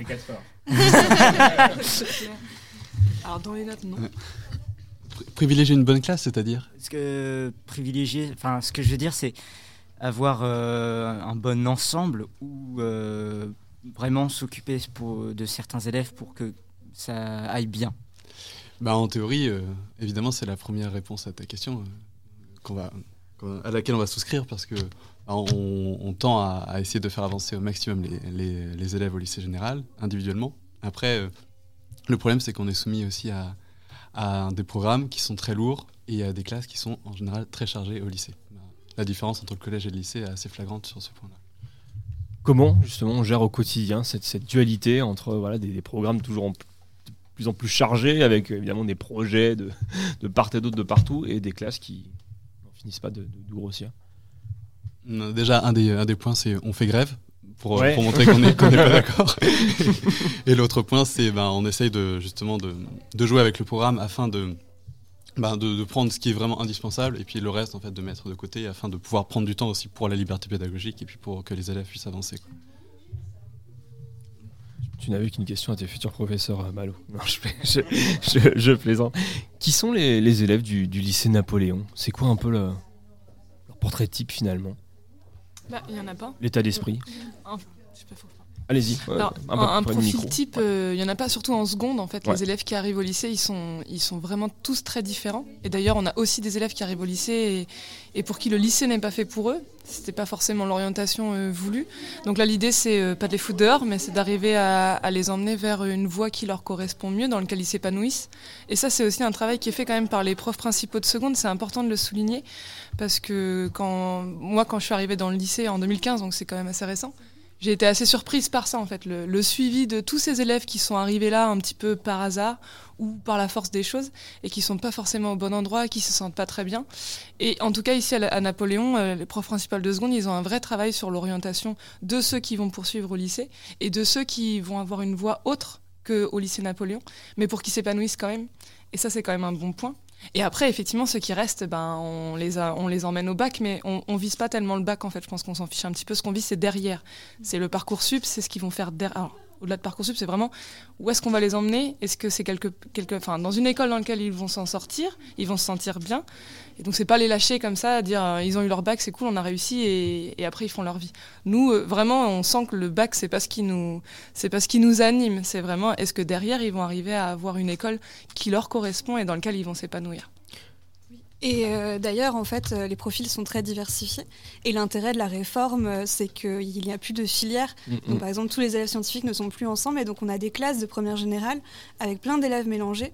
Et ce qui permet aussi d'avoir des profils beaucoup plus variés dans les classes et des classes souvent plus équilibrées. Enfin, c'est ce qu'on a remarqué ces dernières années, que c'était beaucoup plus agréable, euh, notamment dans les matières comme le français, qui sont, appartiennent aux matières à la fois du tronc commun et en même temps euh, du bac parce qu'on a la bac à la fin de la première. Et c'est vraiment très agréable, même en tant que PP de première générale, euh, d'avoir affaire à ces classes euh, beaucoup plus mixtes. Sans faire trop de politique, justement, vos retours sur euh, ces- cette nouvelle euh, façon de faire La fin du bac Madame euh, Palu Vous levez la main, je vous, euh, je, je vous donne le micro. Je sais pas, je sais pas quoi en penser en fait. Enfin, je, si je sais quoi en penser. Euh, c'est compliqué de juger parce qu'en fait, depuis qu'il y a eu la réforme, il y a aussi eu le Covid. Mhm. Donc en fait, euh, tous les ans, le bac n'a pas ressemblé à ce qui avait été annoncé. Donc déjà, ça paraissait peu viable, mais derrière, euh, ça a changé. Et le problème, et c'est ça, hein, c'est que ça a changé tout le temps au dernier moment. D'ailleurs, on le sait, c'est les, élèves qui nous l'apprenaient par BFM. Et donc, ça a posé un petit peu problème de ce point de vue-là. Ça a été difficile à gérer. Le fait, encore dernièrement, quand ils ont annoncé que le bac euh, était repoussé, là, les épreuves du mois de mars étaient repoussées au mois de mai. Moi, c'est les élèves de terminale euh, qui l'ont appris à ma collègue quand ils sont, elle est arrivée en classe. En fait, elle leur a dit il nous reste une séance à faire et on a fini pour le mois de mars. Et ils lui ont dit mais madame, on passe au mois de mai. Et après, il s'en est suivi une heure de questions sur et alors qu'est-ce qu'on fait? Le programme est-ce qu'il change? Et ma collègue savait pas puisqu'elle n'avait pas été prise, enfin au courant de cette annonce. Donc c'est ça qui est compliqué à gérer en ce moment, c'est que euh, tout arrive. euh, tout a changé en même temps, les programmes ont tous changé d'un coup, alors qu'avant ça changeait par niveau et comme ça on s'adaptait. C'est un peu un gros. Pour l'instant, on ne sait pas parce que ça ne ressemble pas forcément à ce qui était annoncé initialement. Vous parliez d'orientation. Comment on oriente bien un élève? Comment ça se passe? Les discussions avec lui au fur et à mesure du lycée? Bah déjà en leur laissant le temps, premièrement, parce que le choix de spécialité il se fait quand même euh, assez tôt finalement, Euh, même si euh, le choix de filière c'était aussi un choix déguisé quelque part et qui pouvait enfermer euh, vraiment plus certains élèves. Euh, tous les professeurs principaux de seconde passent beaucoup de temps euh, à orienter euh, leurs élèves, tout comme l'a dit ma collègue euh, tout à l'heure, mais alors pas uniquement les élèves qui se seraient trompés d'une certaine manière, mais vraiment tous les élèves pour faire en sorte que l'orientation se passe le mieux possible à la fois pour correspondre aux vœux de l'élève et en même temps faire aussi en sorte que ce soit réaliste par rapport à ses capacités afin qu'il ne soit pas en souffrance en choisissant par exemple une première générale si c'est vraiment trop dur pour lui. C'est tout à fait inutile et après sur Parcoursup, euh, ça n'a pas beaucoup d'intérêt d'avoir une moyenne pas très bonne. Donc voilà, notre but c'est vraiment d'essayer de faire en sorte qu'ils puissent s'en sortir après le lycée et de les orienter au mieux possible euh, par rapport à ça. Justement, quel conseil vous donnez euh, aux lycéens ou aux futurs lycéens sur comment finalement bien réussir au lycée? Donc, comme vous disiez, c'est pas que le bac, c'est aussi le post-bac maintenant qui prend de plus en plus d'ampleur. Quel conseil vous donneriez aux aux futurs élèves ou aux élèves actuels? Peut-être une partie de la question, de la, de la réponse est dans votre question, c'est que euh, les inviter à réfléchir euh, aussi loin que possible, sans forcément, euh, sans forcément exiger d'eux qu'ils se voient tout de suite sur le post-bac ou sur un, métier particulier, mais au moins envisager de façon plus large l'intérêt de, leur présence et de leur implication au lycée dans, les, dans le maximum d'enseignement. Certains, et, et pour rejoindre ce que disait ma collègue précédemment, peut-être que le- à l'époque des filières, certains on avait tendance, et peut-être nous aussi professeurs, on avait cette, euh, responsabilité d'avoir euh, enfermé des élèves dans un profil dit littéraire ou dit scientifique, euh, et c'est extrêmement cloisonné. Peut-être que ça l'est beaucoup moins maintenant, et, donc ça ouvre voilà, le, les horizons pour, des élèves qui auraient eu du mal à se projeter. Et, donc je dirais que peut-être des élèves qui peuvent se projeter aussi loin que possible comprendront l'intérêt qu'il y a à, s'impliquer dans le maximum de disciplines ici. Et de manière beaucoup plus pragmatique, de l'autonomie et du travail.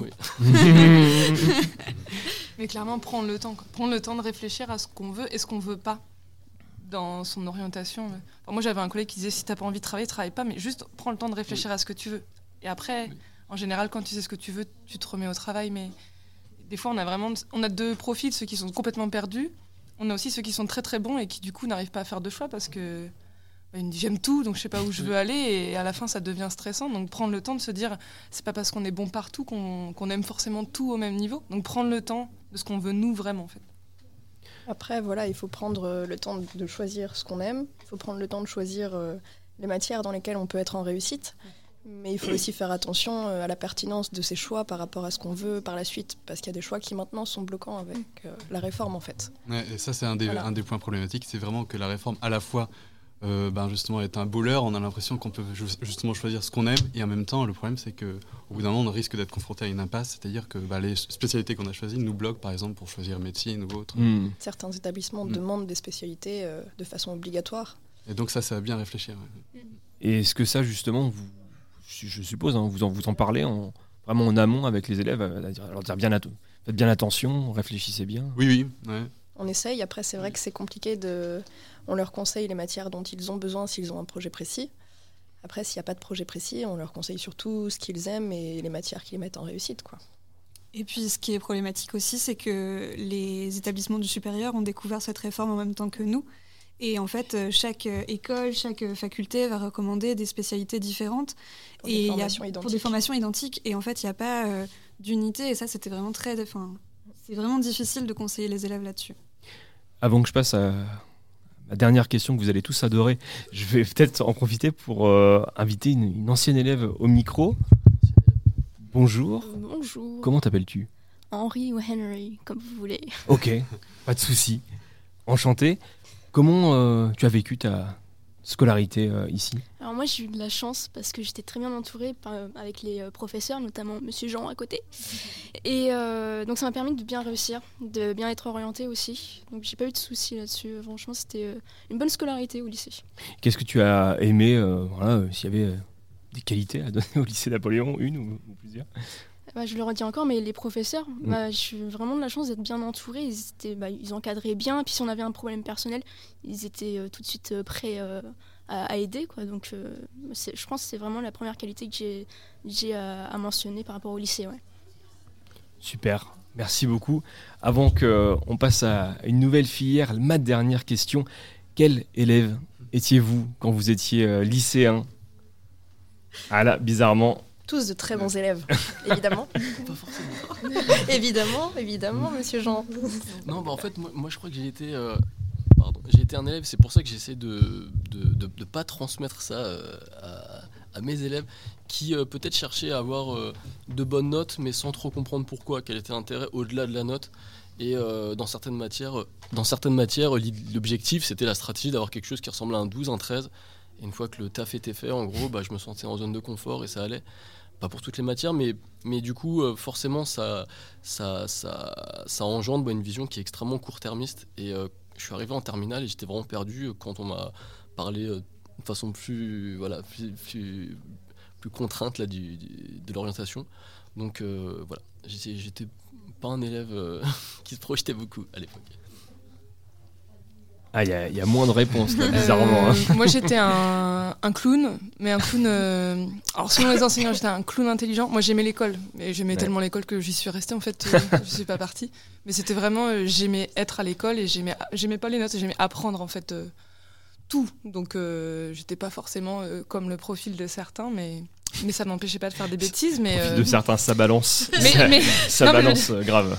J'aimais bien travailler, donc je m'en sortais bien, mais ça m'empêchait pas de faire le pitre et de pas forcément être remarquée, justement parce que j'avais le, le bon profil. Mais j'étais déléguée, j'étais. Non, j'aimais l'école en fait. je suis restée. Ouais. Eh oui. On apprend. Hein. Euh, je pense que j'étais une élève très très discrète, qui réussissait euh, très facilement sans faire euh, grand chose. Et je crois que j'ai jamais vraiment appris à travailler avant la toute toute fin de mes études. Donc euh, clairement, pour moi, le lycée, ça a été très tranquille. on m'a laissé très tranquille dans mon petit coin. On m'a demandé ce que je voulais faire à la fin. Voilà. En sachant que pour les élèves qui réussissent un peu partout, bah, c'est compliqué pour eux parce qu'ils n'ont pas forcément... euh, on les dirige pas en fait. hein. Voilà. Mais pour moi, c'était clair que c'était les sciences et ça, il n'y avait pas de doute. C'est bien déjà de Mm. savoir. Un peu le même profil que Laura pour moi. euh, une très grande facilité à travailler euh, et avoir des résultats convenables sans beaucoup de travail personnel. Par contre, au contraire d'elle, moi, c'était la littérature. Et donc vraiment, le lycée, euh, ça a été un grand soulagement de pouvoir euh, faire euh, beaucoup plus de littérature que je n'en faisais au collège. Et le soulagement était total quand je suis arrivée à la fac de lettres. Là, c'était vraiment... J'étais Il vraiment n'y a que ça, il n'y a, plus que ça, plus de maths, plus rien. bah, je ne peux que aller dans le sens de- d'Élise, puisque c'était le même, le même point de vue, effectivement. Le lycée était enfin un bol d'air au niveau littérature. Quoi. Et ça, ça sera adressé à tous les élèves qui, justement, se projettent un peu dans ce domaine-là. Ça fait vraiment du bien de, de parler littérature. Et de se voir sinon- surtout avec des Mm. camarades qui aiment ça aussi. Quoi. Mm. Là, Ouais, un- Bah, littérature et art, d'ailleurs, je me souviens avoir pris art euh, au Aussi, lycée et ouais. c'était un sacré bol d'air aussi. Et comme il y a art au lycée Napoléon, euh, c'est vrai que ça peut être aussi euh, intéressant aussi pour les. Merci beaucoup. Merci euh, à tous les cinq. Désolé, c'est c'est très très Non, court, non, merci. vraiment. Merci beaucoup à vous. Avant euh, Merci. Et bon courage. de recevoir une nouvelle filière, nous allons nous écouter Wax Taylor avec Shining Underdog. Shine bright, hold tight. When you make it to the other side, remember how you feel inside. Underdog. Shine bright, hold tight. Underdog. When you make it to the other side, underdog. Remember how you feel inside. Out from the darkest spaces, the nexus of creation, beyond imagination. Some places need be sacred, untouched by limitation, from views and validation, and stripped from imitation. No hesitation, we'll be waiting ever for the perfect situation. Uh, so why not embrace it? Why see division where there is no separation? How can you claim it when you do not know the language? Say it. We call for transformation. Get up, get out, and go and get it, go and get it. Anyhow. So when you make it to the other side, underdog. Shine bright, hold tight, underdog. So when you make it to the other side, underdog. Just remember how you feel inside, and who you are inside, and what it's like to be the underdog. Shine bright. So when you make it to the other side, underdog. Just remember how you feel inside, and who you are inside, know what it's like to be the underdog.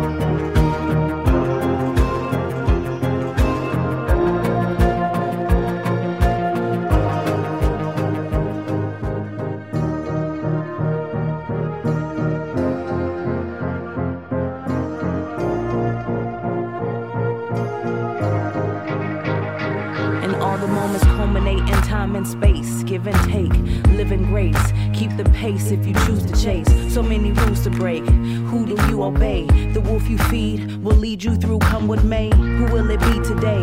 You can retreat, what will you eat today? You can retreat and save your energy for better days. And when you do it, double down for your next play and for the next day anyway. They'll always label you an underdog, underdog, underdog.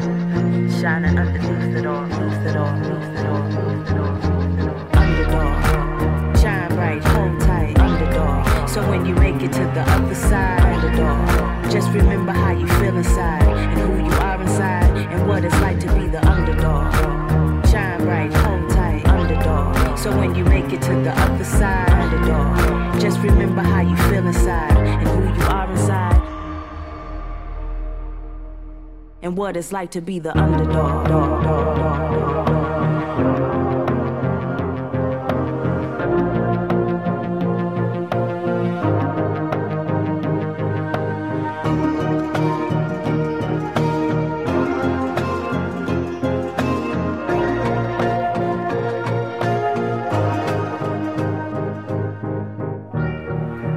Shine bright, hold tight.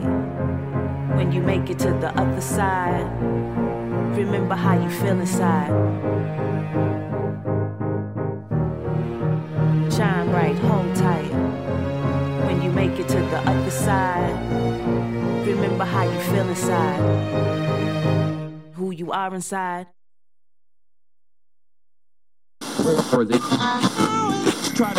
96.7 Collective Radio.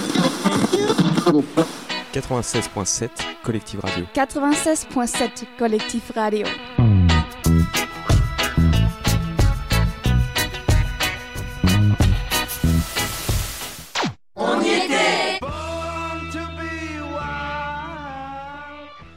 C'était Wax Taylor avec son titre Shining Underdog. Nous sommes toujours au lycée jusqu'à midi pour euh, rencontrer les professeurs de différentes filières au lycée euh, Napoléon. Place maintenant au BTS industriel. Je suis avec Charles Denis et Benoît Couturier. Bonjour à tous les deux. Bonjour. Bonjour. Comment ça va? Très bien. Ouais, pour ma part, euh, ça va aussi. Eh ben, super. En quoi consistent les, les formations à caractère industriel qui sont présentes au lycée? Alors, euh, je me permets de prendre la parole pour commencer. Donc, euh, je me suis pas euh, présenté. Donc, Benoît Couturier, je suis. Alors, le terme va être très barbare. Je suis prof de sciences industrielles de l'ingénieur, option ingénierie mécanique. Donc, euh, ça peut faire peur d'un premier abord. Donc, personnellement, moi, j'interviens sur les classes. Du lycée général sur le, les STI 2D, mais j'interviens également sur les classes de BTS, donc, euh, où on a deux spécialités qui, encore une fois, les dénominations font peur. C'est conception de produits industriels d'une part, et puis euh, conception de processus de réalisation de produits d'autre part.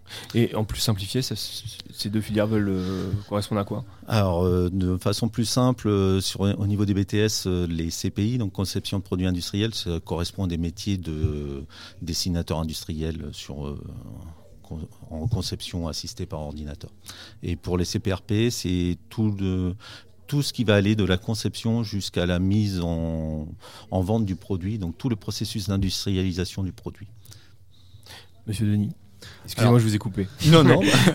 Donc, euh, moi, j'interviens euh, sur la partie professionnelle euh, en bac pro, justement professionnel, euh, donc qui a changé de dénomination euh, cette année. Donc, avant, c'était technicien d'usinage. Maintenant, c'est technicien réalisation de produits mécaniques.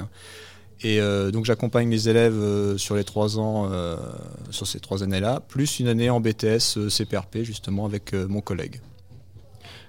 Évidemment, on sait que le lycée Napoléon est en- vraiment en lien avec les entreprises du coin. Est-ce que c'est- justement c'est pour ça que ces formations sont, sont présentes ici qui, qui- De l'œuf ou la poule, qui a été le, le premier finalement Bah, je me permets encore une fois de prendre la parole. Euh, je pense que c'est historique. Euh, suffit de se promener euh, dans l'Aigle, dans la région.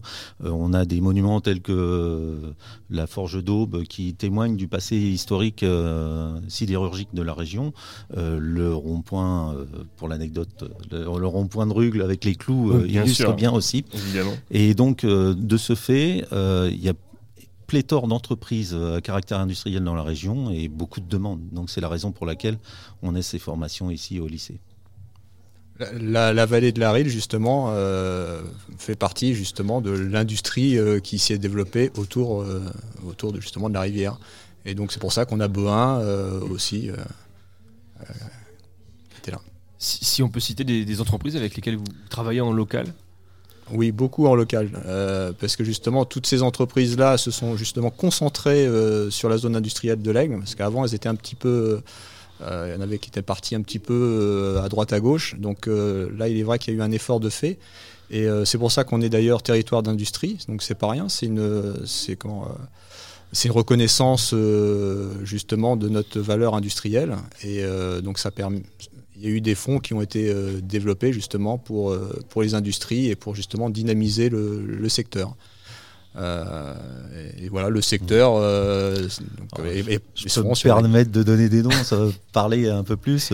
D'un point de vue local à l'Aigle, on va travailler avec des entreprises telles que IMV, euh, Freinéard et Michaud, Meca West, euh, sur Rugle, euh, bien entendu Framatome, euh, Eurofoil, euh, et ainsi de suite. Mais ça, c'est bon, les, les grosses entreprises, mais il y en a plein de petites annexes. Je pense à James Byrne, par exemple, ou Pelletier Jaminet, ou ce genre de boîtes qui font appel beaucoup à nos élèves. On n'a aucune difficulté à les placer comme une partie de la formation peut être faite en apprentissage. On au- vraiment aucune difficulté à placer les élèves dans les entreprises. C'est plutôt les entreprises qui sont demandeuses. Justement, par rapport à, à- à l'apprentissage, est-ce que vous sentez, alors j'ai- déjà posé la question à, à certains de vos collègues, mais est-ce que vous sentez qu'il y a un vrai engouement euh, aujourd'hui pour, euh, pour l'apprentissage? Est-ce que vos, vos classes commencent à être, tendent à être trop petites ou euh, On n'est qu'au début quand même, mais Ouais. il est vrai quand même qu'il y a, une, il y a déjà une demande des entreprises qui avait quand même, qui était, cette demande-là n'existait pas autant pour moi avant. Euh, je parle surtout en, bac pro. Et euh, là, euh, celui qui, veut, il peut faire quand même ça, enfin, théoriquement les trois ans de bac pro en apprentissage, mais bon, il y a toujours un petit problème avec les âges. à 16 ans, être apprenti, c'est toujours un, cap à passer. Donc, bien souvent, on commence pendant les deux années au lycée Napoléon et on peut terminer avec un apprentissage dans une entreprise. Et, euh, et puis bah, après, continuer justement sur un BTS, toujours en apprentissage ou pas d'ailleurs, hein, on peut rechanger. Mais euh, c'est ça la, force du lycée Napoléon, c'est justement de proposer au- un, enseignement euh, en, initial comme en, apprentissage. est-ce que vos formations sont complémentaires l'une avec l'autre? Alors euh, oui, euh, disons qu'au niveau du BTS, on va recruter les élèves euh, soit qui viennent de, de STI 2D, donc Mhm. d'une filière euh, du lycée général, pour moitié, grosso modo, et l'autre moitié va venir du lycée professionnel, donc de section de technicien euh, d'usinage. Qu'est-ce qu'on apprend dans, vos, dans vos filières? Qu'est-ce que vos élèves apprennent à faire? Alors moi sur le, sur comment euh, sur le euh, comment, technicien euh, réalisation de produits mécaniques, on va principalement être on va les former à reconnaître les outils, monter, équiper les machines, les préparer, suivre la production et voilà c'est globalement c'est ça. Alors évidemment on peut faire aussi un, comment, un petit peu de conception, mais pas ce qui est ce qui est demandé. Ce sera plus demandé sur le, le BTS.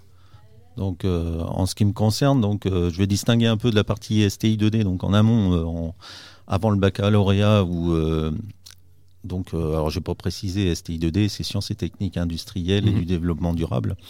Donc, où on va avoir un spectre très large de, f- de, de spécialités. On est entre guillemets un terme barbare, encore une fois, multiphysique.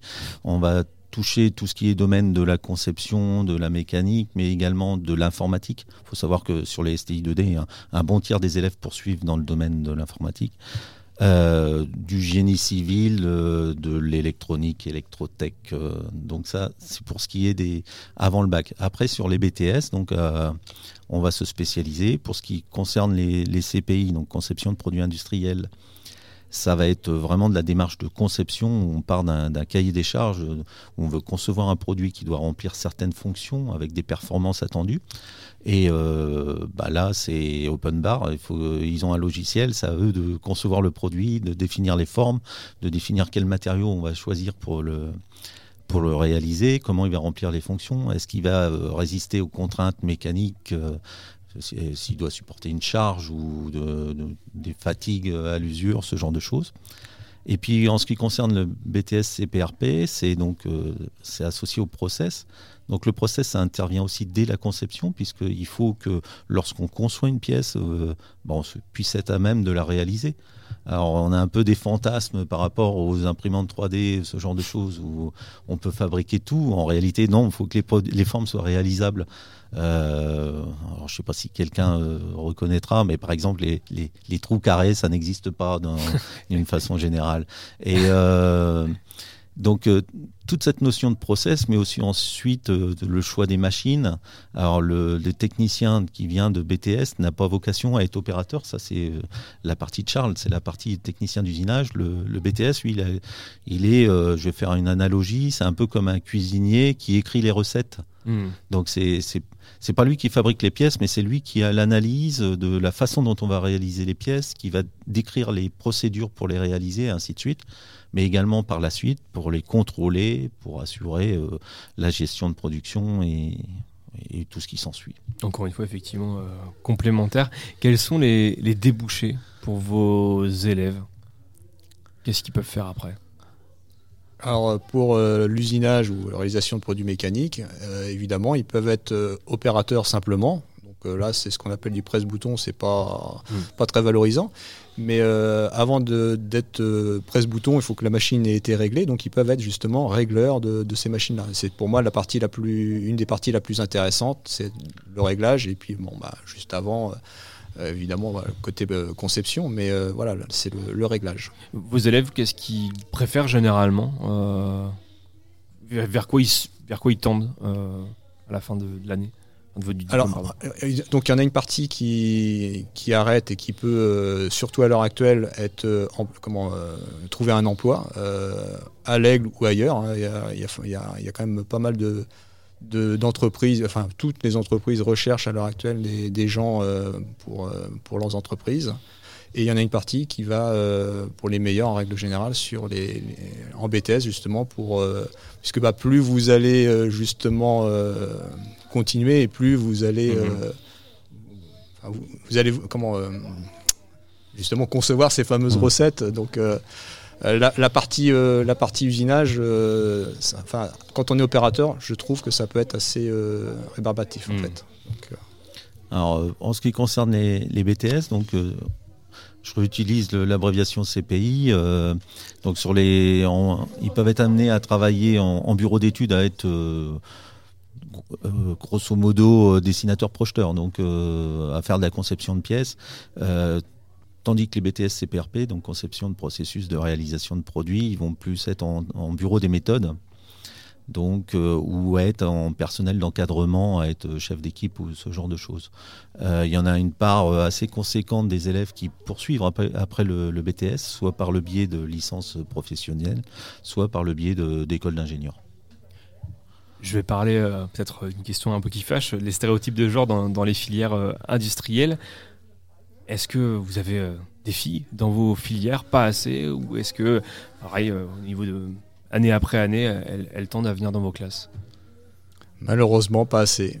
Elles sont très recherchées euh, dans l'industrie et euh, elles ne viennent pas pour je ne sais quelle raison, mais elles ne viennent pas. Là, cette année, on en a une, une sur trois niveaux, pas, c'est pas beaucoup.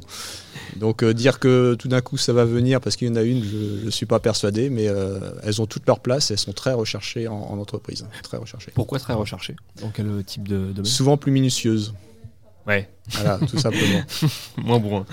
Alors, je vais rebondir un peu là-dessus. Euh, donc, euh, en STI 2D, c'est pareil. Euh, actuellement, en classe de première, par exemple, elles, elles ne sont que deux filles.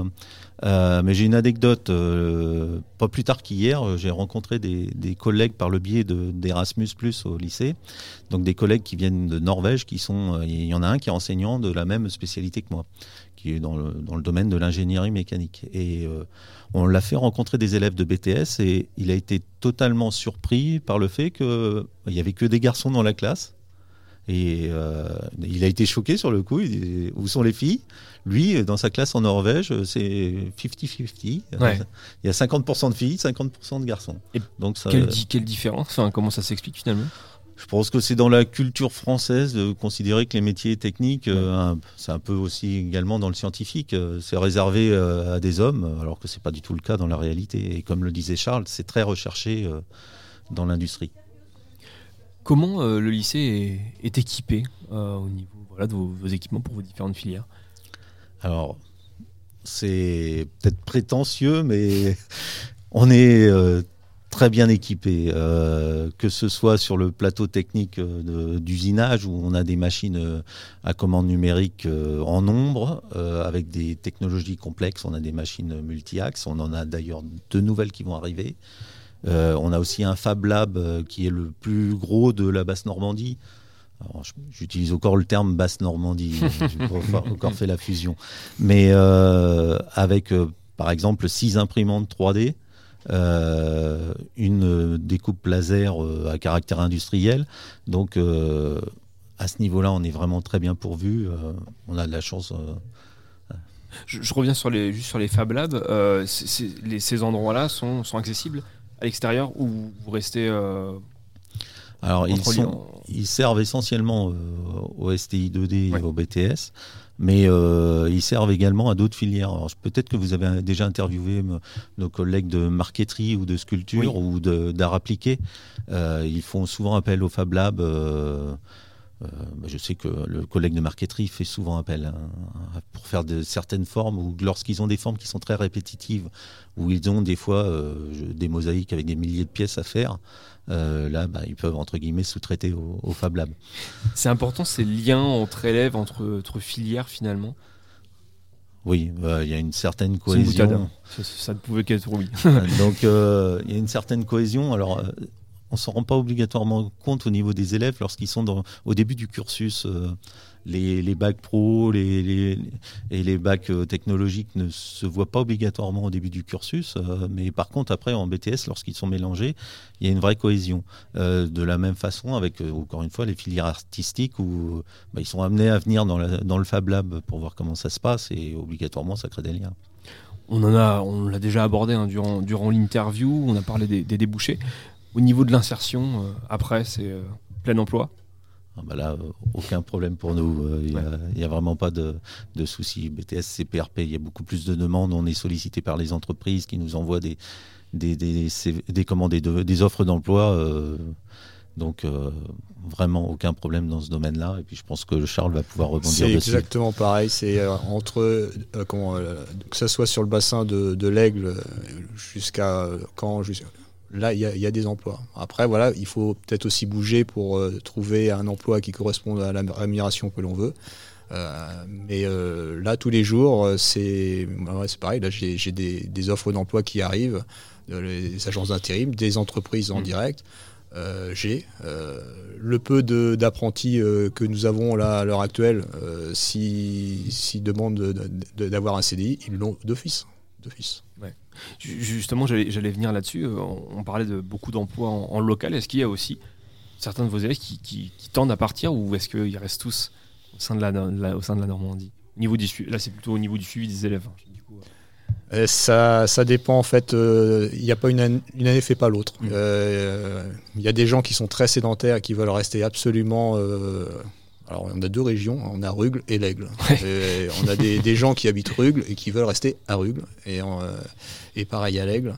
Et euh, on a des gens qui, euh, bah, dès qu'ils peuvent, et notamment sur le BTS, c'est comme ça des fois qu'on en perd, euh, dès qu'ils ont le, le permis, bah, ils vont à Caen, Évreux, et du coup on les perd parce qu'ils choisissent évidemment une entreprise qui est, qui est un petit peu plus loin. Pourquoi suivre une de vos formations au lycée Napoléon en, en particulier? Alors, euh, je prends la, la- main pour euh, ce qui concerne le- la STI 2D. Euh, avec la réforme des bacs qui, qui est apparue il y a quelques années, sous le régime Blanquer, on va dire, il y a une, euh, difficulté pour les élèves de, percevoir euh, entre le bac général et les bacs euh, technologiques.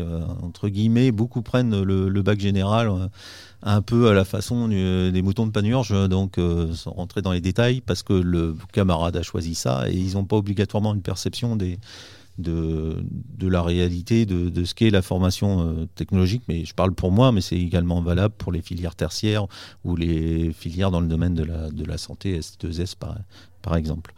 Euh, donc euh, c'est ça la difficulté de mettre en avant. Euh, ça commence à rentrer au fur et à mesure. Donc euh, il n'y a plus euh, cet effet où euh, beaucoup ont cru que bah, pour faire un bac, c'était obligatoirement bac général. Donc euh, je ne sais pas si j'ai été clair. Si, si, si. Non, non, mais tout à fait. Alors, une question qu'on adore poser hein, avec euh, Benjamin. Quel type. Comment?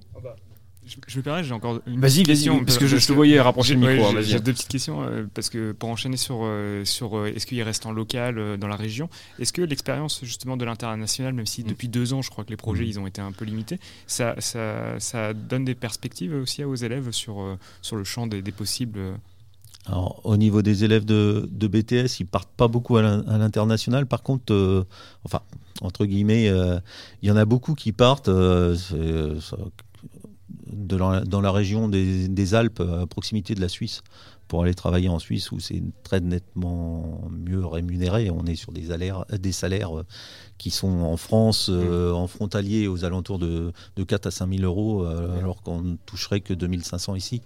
Et puis, euh, si on va en Suisse, c'est encore au-dessus. Donc, il y, a, y a un engouement pour aller dans ces régions-là. Et puis, après, euh, on en retrouve un peu partout. Sur les BTS, le, rayon d'action est beaucoup plus grand que sur, le, sur les bacs pro. Ils n'ont pas peur de, partir. Il y avait euh, du coup l'idée aussi que vous avez euh, réévoqué sur l'apprentissage de quelque chose qui est concret. C'est peut-être ça le, grand bénéfice de, vos parcours technologiques et professionnels. Il y a cette, l'idée aussi sur le, futur de ces métiers. Euh, on parle beaucoup du réusage, de, de la réparation des- de, de l'existant, enfin tout ce qui est euh, euh, comment, comment dans le futur euh, les métiers vont aussi évoluer euh, par rapport à ça. Alors, il vous a pas échappé que auparavant, ça s'appelait STI, c'est devenu STI 2D. Donc, il y a le terme développement durable. Développement durable. Donc, euh, nous, à notre niveau, on voit le développement durable à chacune des, des étapes du produit, que ce soit euh, à la conception, on va chercher d'avoir des, des matériaux qui sont plus euh, respectueux de la nature, hein, qui sont biosourcés, ce genre de choses, mais également sur les phases d'utilisation du produit et bien entendu sur la phase de fin de vie. Donc parmi cette phase de fin de vie, il y a, soit du recyclage, soit de la réutilisation, du rétrofit ou ce genre de choses. Que nous en usinage en fait euh, comme c'est le client qui, qui est le donneur d'ordre euh, nous voilà c'est faut qu'ils aient bien travaillé pour que mais par contre il y a euh, enfin l'industrie donc l'usinage a toujours ses, ses chances à l'heure actuelle puisque c'est quand même ce qui crée de la valeur là on s'aperçoit que quand on demande à la Chine entre autres de, de nous fournir des, des produits bah, ils arrivent soit tardivement puis si jamais elle a plus envie de les fournir Mhm. Donc euh, on a toujours, euh, et pour moi, on, a encore, un, avenir devant nous. Euh, c'est cette réalisation de, produits qui va faire des, comment, des, moteurs, des, choses qui sont exploitables ici en France. Potentiellement aussi, un mot qu'on entend, qui revient beaucoup en ce moment, l'indépendance énergétique et industrielle. Ça- ça permettra ça aussi. Ça permettrait ça aussi. Ah, Si on est moins dépendant, évidemment. Parce que là, l'inconvénient, euh, je l'ai déjà eu il y a quelques. Quand on, on a des, des- des élèves de troisième qui, qui viennent nous voir et. euh, j'ai déjà eu la question, mais euh, à quoi ça sert ce que vous faites? Il suffit juste de commander.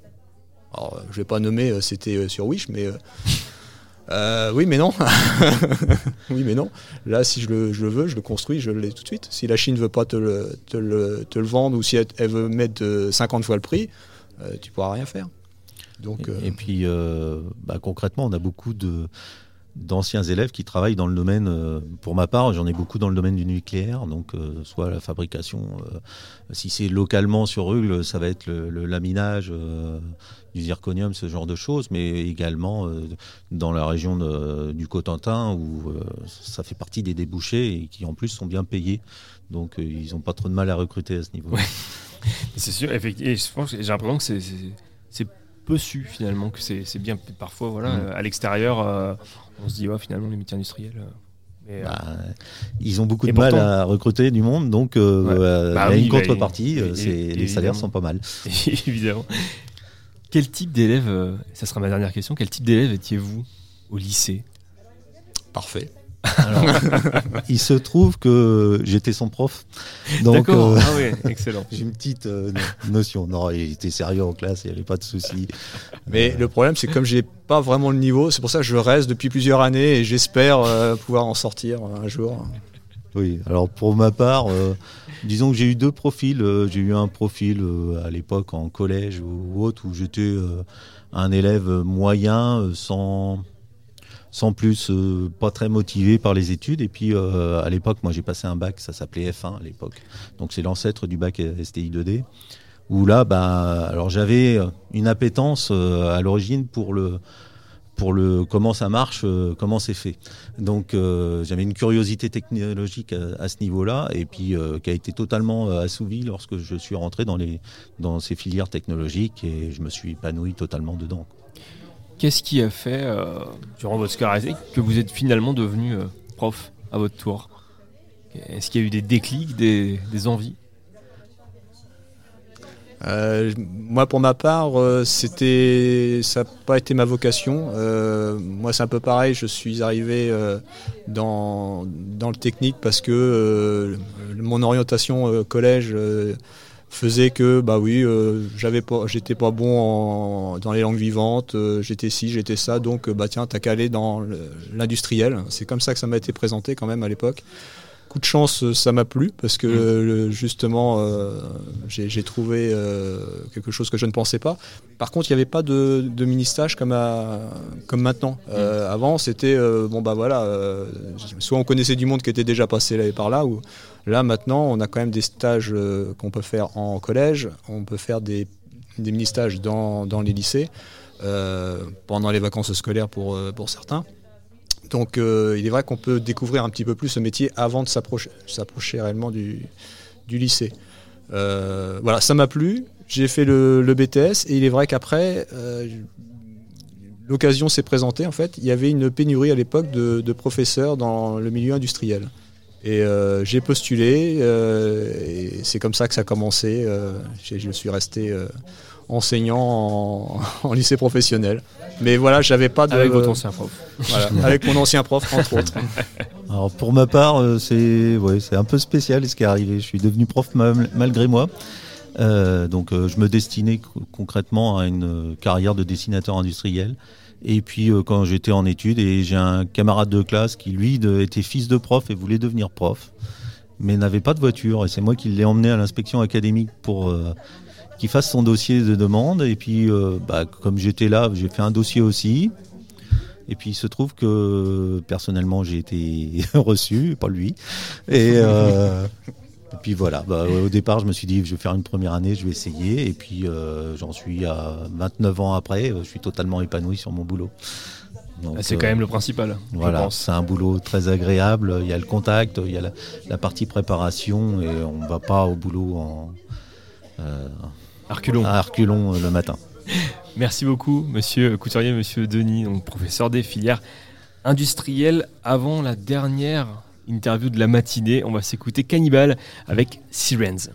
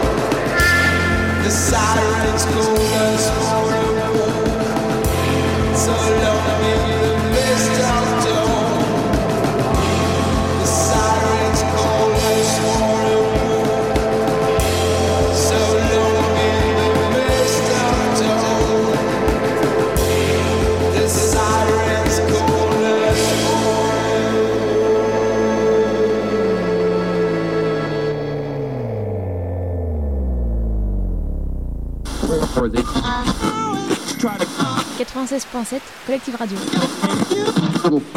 96.7 Collective Radio. 96.7 Collectif Radio.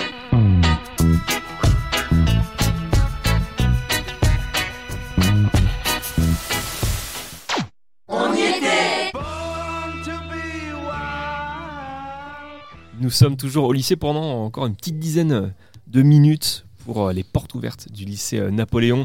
Place maintenant euh, Benjamin aux petites foulées, au sport, avec euh, Monsieur Vio et, euh, pardon, je n'ai pas vu votre... euh, Monsieur de Marthe, parfait. Bonjour à tous les deux. Bonjour. Bonjour. Comment vous allez? Comment ça va? Comment se passe cette, cette journée porte ouverte? Cette matinée porte ouverte? Bah, ça se passe plutôt bien. On voit les, les parents passer. Alors, leur- leurs inquiétudes ne sont pas forcément par rapport à, à l'association sportive, hein, parce que vous disiez sport, mais c'est pas. Ouais. Nous, on fait de l'EPS. Oui, oui, oui, oui, non, pardon, je, je, je Non, non. réduis. Et, euh, mais bon, euh, les gens sont, assez intéressés par, ce qui est fait, euh, notamment sur l'association sportive le mercredi après-midi. L'EPS, euh, bah, c'est deux heures obligatoires. Donc ça change, ça change pas du collège à part qu'il y a une heure en moins. Mais sinon, c'est surtout là-dessus qu'on intervient auprès des parents. Éducation physique et sportive, justement, ça passe par quoi? Pas que le sport. C'est comme la session sportive, ça, ré- ça répond à des grands un peu. euh, c'est pas simplement faire du sport, Mhm. qu'on répond à, à des, à, des, à, des, à des enjeux aussi intéressants. Si on prend l'exemple de la session sportive, par exemple. euh, c'est une nation sportive où il y a énormément de licenciés, où il y a beaucoup de filles. Bon, bah, ça, à un moment, on s'est décidé il y a une dizaine d'années avec une volonté, parce que c'est des histoire de volonté aussi. Mais nous, c'est aussi répondre aux objectifs. Il y avait un enjeu de parité, de développer euh, les discriminations de genre, etc. Donc on a décidé de- de- d'investir énormément, de travailler sur la pratique des filles à la S, avec des règlements euh, UNSS qui ont changé aussi, parce que maintenant on a beaucoup de pratiques en parité. Donc comme on a développé ces pratiques-là prioritairement, par exemple, donc ça veut dire que derrière on a beaucoup plus de filles qui font de la pratique sportive euh, en UNSS et puis qui prennent du plaisir aussi à l'EPS, parce que les deux ont des liens. S'ils vont à la session sportive, c'est parce qu'ils aiment bien la pratique EPS, et puis qu'il y a un retour après, ils prennent plus de plaisir dans la pratique sportive en EPS et en AS. Mais derrière, bon, bah, quand on fait ça, c'est-à-dire que derrière, on répond à un grand enjeu qui est aussi celui du système éducatif pour répondre à des évolutions sociétales et puis à des problématiques sociétales. Et quand vous développez la pratique des filles euh, à la S, ce qui est intéressant, ce qu'il faut y voir, c'est que souvent ça a été un, endroit considéré comme masculin. Donc nous, ça fait quand même 5-6 ans qu'on a plus de filles qui sont à l'AS que de garçons. On est des seuls AS comme ça au niveau académique, voire très peu au niveau national. Donc derrière, vous apprenez aux filles à investir avec leur corps, un milieu dans lequel forcément elles se sentaient pas forcément à l'aise. Et quand vous prenez tous les domaines, euh, nous sportifs, à plus grand enjeu politique, etc., c'est leur donner cette confiance-là. Et surtout avec leur corps aussi, parce que la façon dont vous voyez le rapport aux autres, il n'est pas simplement psychologique, intellectuel, il est aussi la façon dont on est. Et donc, je crois que c'était un enjeu sur lequel on avait envie d'être centré, et puis qui répond aux objectifs du système éducatif. Donc, il y a toujours des enjeux derrière ce qu'on fait. Et pour le PS, c'est pareil. Quand on fait, par exemple, sur le PS, je finis, euh, la pratique sportive, pour nous, c'est pas l'enjeu essentiel, ce n'est qu'un objet Oui. pour construire des apprentissages qui se concernent surtout le développement de la personne. Et comme je le dis, la motricité, la façon de se mouvoir, elle est importante dans la façon dont on se voit et dont on construit son rapport aux autres et son identité.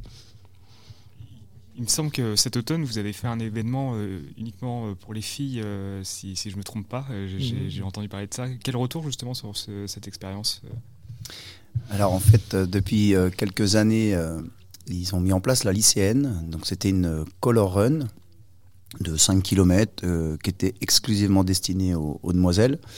Donc dès la première année avec euh, notre collègue euh, qui n'est plus avec nous, mais on lui fait un petit coucou à Frédéric Foulon, on a pris à, à bras le corps cette, cet événement et on a emmené, si je me rappelle bien, 5, 3, 3 quarts de, de 60 demoiselles.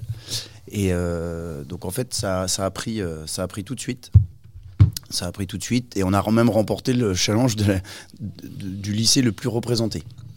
Donc euh, sur les années suivantes, on, a continué à avoir ce, ce développement euh, et puis euh, c'est rentré dans les mœurs au niveau du lycée. Et puis cette année, on a eu la chance, à, entre, deux moments de Covid, de pouvoir y aller. C'était destiné que aux élèves de seconde, malheureusement, bah, pour, des, problématiques de jauge. Mais il y a eu un changement, c'était plus une color run cette année, c'était une course à obstacles, ce qui est assez ludique aussi, mais les filles ont été, ont été un petit peu déçues. Mais ce qui était important, c'était vraiment de, pouvoir euh, faire ensemble, euh, entre filles, euh, sans le regard, comme, comme disait Sylvain tout à l'heure, si le regard des autres.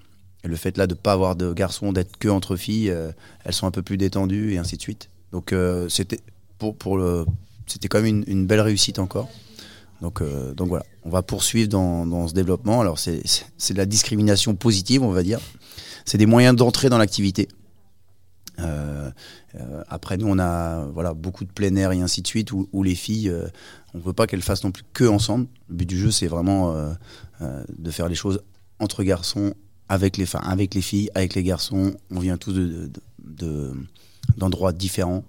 Et voilà, qu'il n'y ait, pas de pas de différence. Puis après, surtout, c'est quand, quand, vous avez cette volonté-là, quand vous avez cette volonté-là, c'est culturel chez nous. C'est-à-dire que maintenant, ça fait 10 ans qu'on a plus de, filles. Donc, je sais pas, je vous donne un ordre d'idée. C'est à peu près 400 licenciés, 100 000 élèves. Il y a 247 filles à l'AS, et puis maintenant, on va plus les chercher. C'est culturel, c'est rentré dans les mœurs. Ils savent très bien quand ils rentrent ici. Donc, ça devrait être à l'image de la société.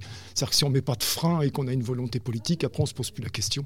Et les filles au lycée Napoléon ne se posent plus la question parliez euh, d'éducation tout à l'heure, justement le lien entre euh, le lien avec le thème du sport santé, comment vous, vous le pratiquez ou au jour le jour, euh, que ce soit à l'AS ou que ce soit pendant, pendant vos cours? Alors le sport, le sport santé, donc de toute façon toutes les pratiques sportives, on, on aspecte la santé. Parce que Ouais. la santé, elle a une définition ça très large. sport, hein. et, euh, elle peut être sociale, elle peut Mhm. être physique, mais ce qu'il faut savoir chez les jeunes, c'est que euh, les perceptions de la santé euh, sont pas celles des adultes. C'est-à-dire que celles des adultes, on va être plutôt sur le côté se bouger physiquement pour être sur le plan cardiovasculaire. Les perceptions de la santé chez les jeunes, elles sont surtout sur le lien social. Mhm. Sa santé acceptée, être avec les autres. Donc euh, nous, il est vrai qu'on a des, compétences, on a cinq compétences en EPS, il y en a une qui est plus porteuse de la problématique, c'est ce qu'on appelle le- la compétence culturelle 5, développement des activités, euh, de l'entretien de soi. Donc c'est vrai qu'elle est plus porteuse, donc on, on fait des cycles de course de durée, des cycles de musculation.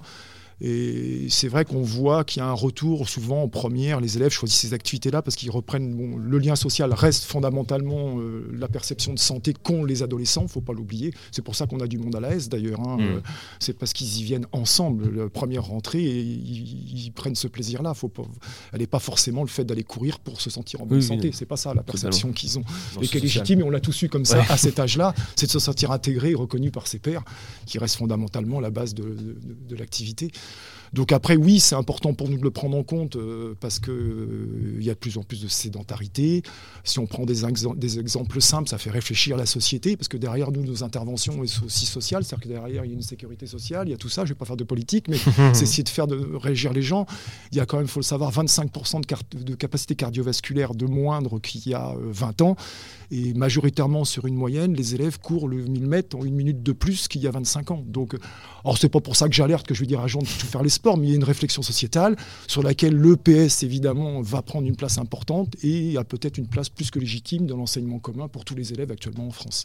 C'est une question sociétale, mais est-ce que euh, on la retrouve également à l'Aigle où j'ai le sentiment que c'est quand même une ville de à la culture sportive assez forte? Est-ce que est-ce euh, c'est vraiment euh, on, peut euh, mettre cette problématique nationale euh, au même niveau ici euh, également pour répondre à, ta question, oui et non. C'est-à-dire que oui, parce que les élèves sont quand même assujettis, quand même, euh, on va, on va, on va en parler gentiment, des écrans et tout ça. Donc c'est vrai que le temps qu'ils passent devant vos écrans est important et ils s'en rendent pas compte et donc on- il y a un manque d'activité physique. Après, la dynamique culturelle associative sur l'aigle, elle est super importante et elle existe, elle est très forte et c'est très très bien. Oui, heureusement.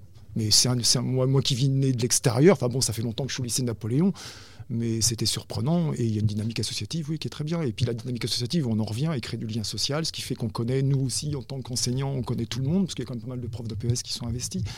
Donc on est quand même dans un établissement où il y a une grande mixité sociale, où les gens se connaissent, où, voilà, il y a beaucoup de plaisir à enseigner. Et, et voilà. Mais oui, il y a une dynamique qui est intéressante. ouais.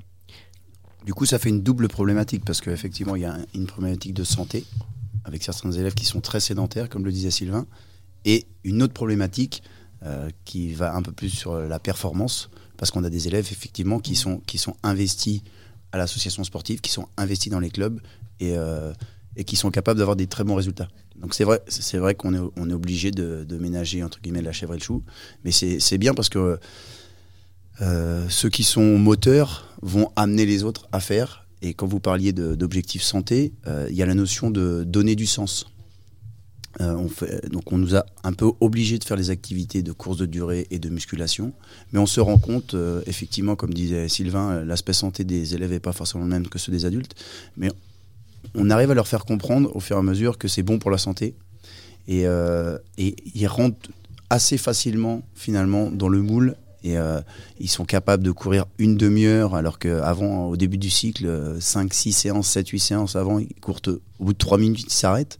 Donc il y a- vraiment euh, quand même un effet euh, hyper important sur, euh, sur la motivation et sur le corps. C'est ce, qui est, c'est ce qui est difficile parce que souvent il y a cette problématique de la frontière sport EPS et il y en a, il y en a pas finalement, mais il y en a parce qu'on est quand même à l'école et par rapport à ce que dit Cédric, quand vos élèves ils arrivent à faire 30 minutes, ce n'est pas qu'une question de capacité physique, non, la sédentarité est un facteur limitant, mais ce qu'il faut voir derrière, c'est qu'ils se sentaient pas capables de y arriver. La quand motivation. ils y arrivent, bah, surtout la confiance en soi et l'estime d'eux. Et la façon qu'ils ont de se voir, faut pas qu'on l'oublie, on travaille avec des corps et l'esprit, on a beau dire tout ce qu'on veut, parce que souvent on est dans- un truc un peu euh, une civilisation un peu comme on dit plutôt théorique que pratique euh, et où l'esprit l'emporte sur le corps. Mais non euh, ces élèves là à cet âge là c'est important d'avoir une perception positive de leur corps pour se sentir bien enfin je reviens j'insiste beaucoup et nous on travaille là essentiellement et c'est super important parce que les adultes ont oublié qu'on a été adolescents et toutes les problématiques qu'on a comme adolescents et c'est de construire des identités positives surtout voilà il est là le sens de notre métier Merci euh, à tous les deux. C'est déjà la fin de cette émission. C'est très frustrant. hein. C'est hyper intéressant. Mais il est déjà midi. Nous devons euh, rendre l'antenne. Merci Benjamin de m'avoir euh, aidé à la technique. C'est hyper important pour moi. On se retrouve en direct lundi 21 mars à partir de 17h. Hommage à l'aigle. 96.7 Collective Radio. 96.7 Collective Radio. 96.7 Collectif Radio.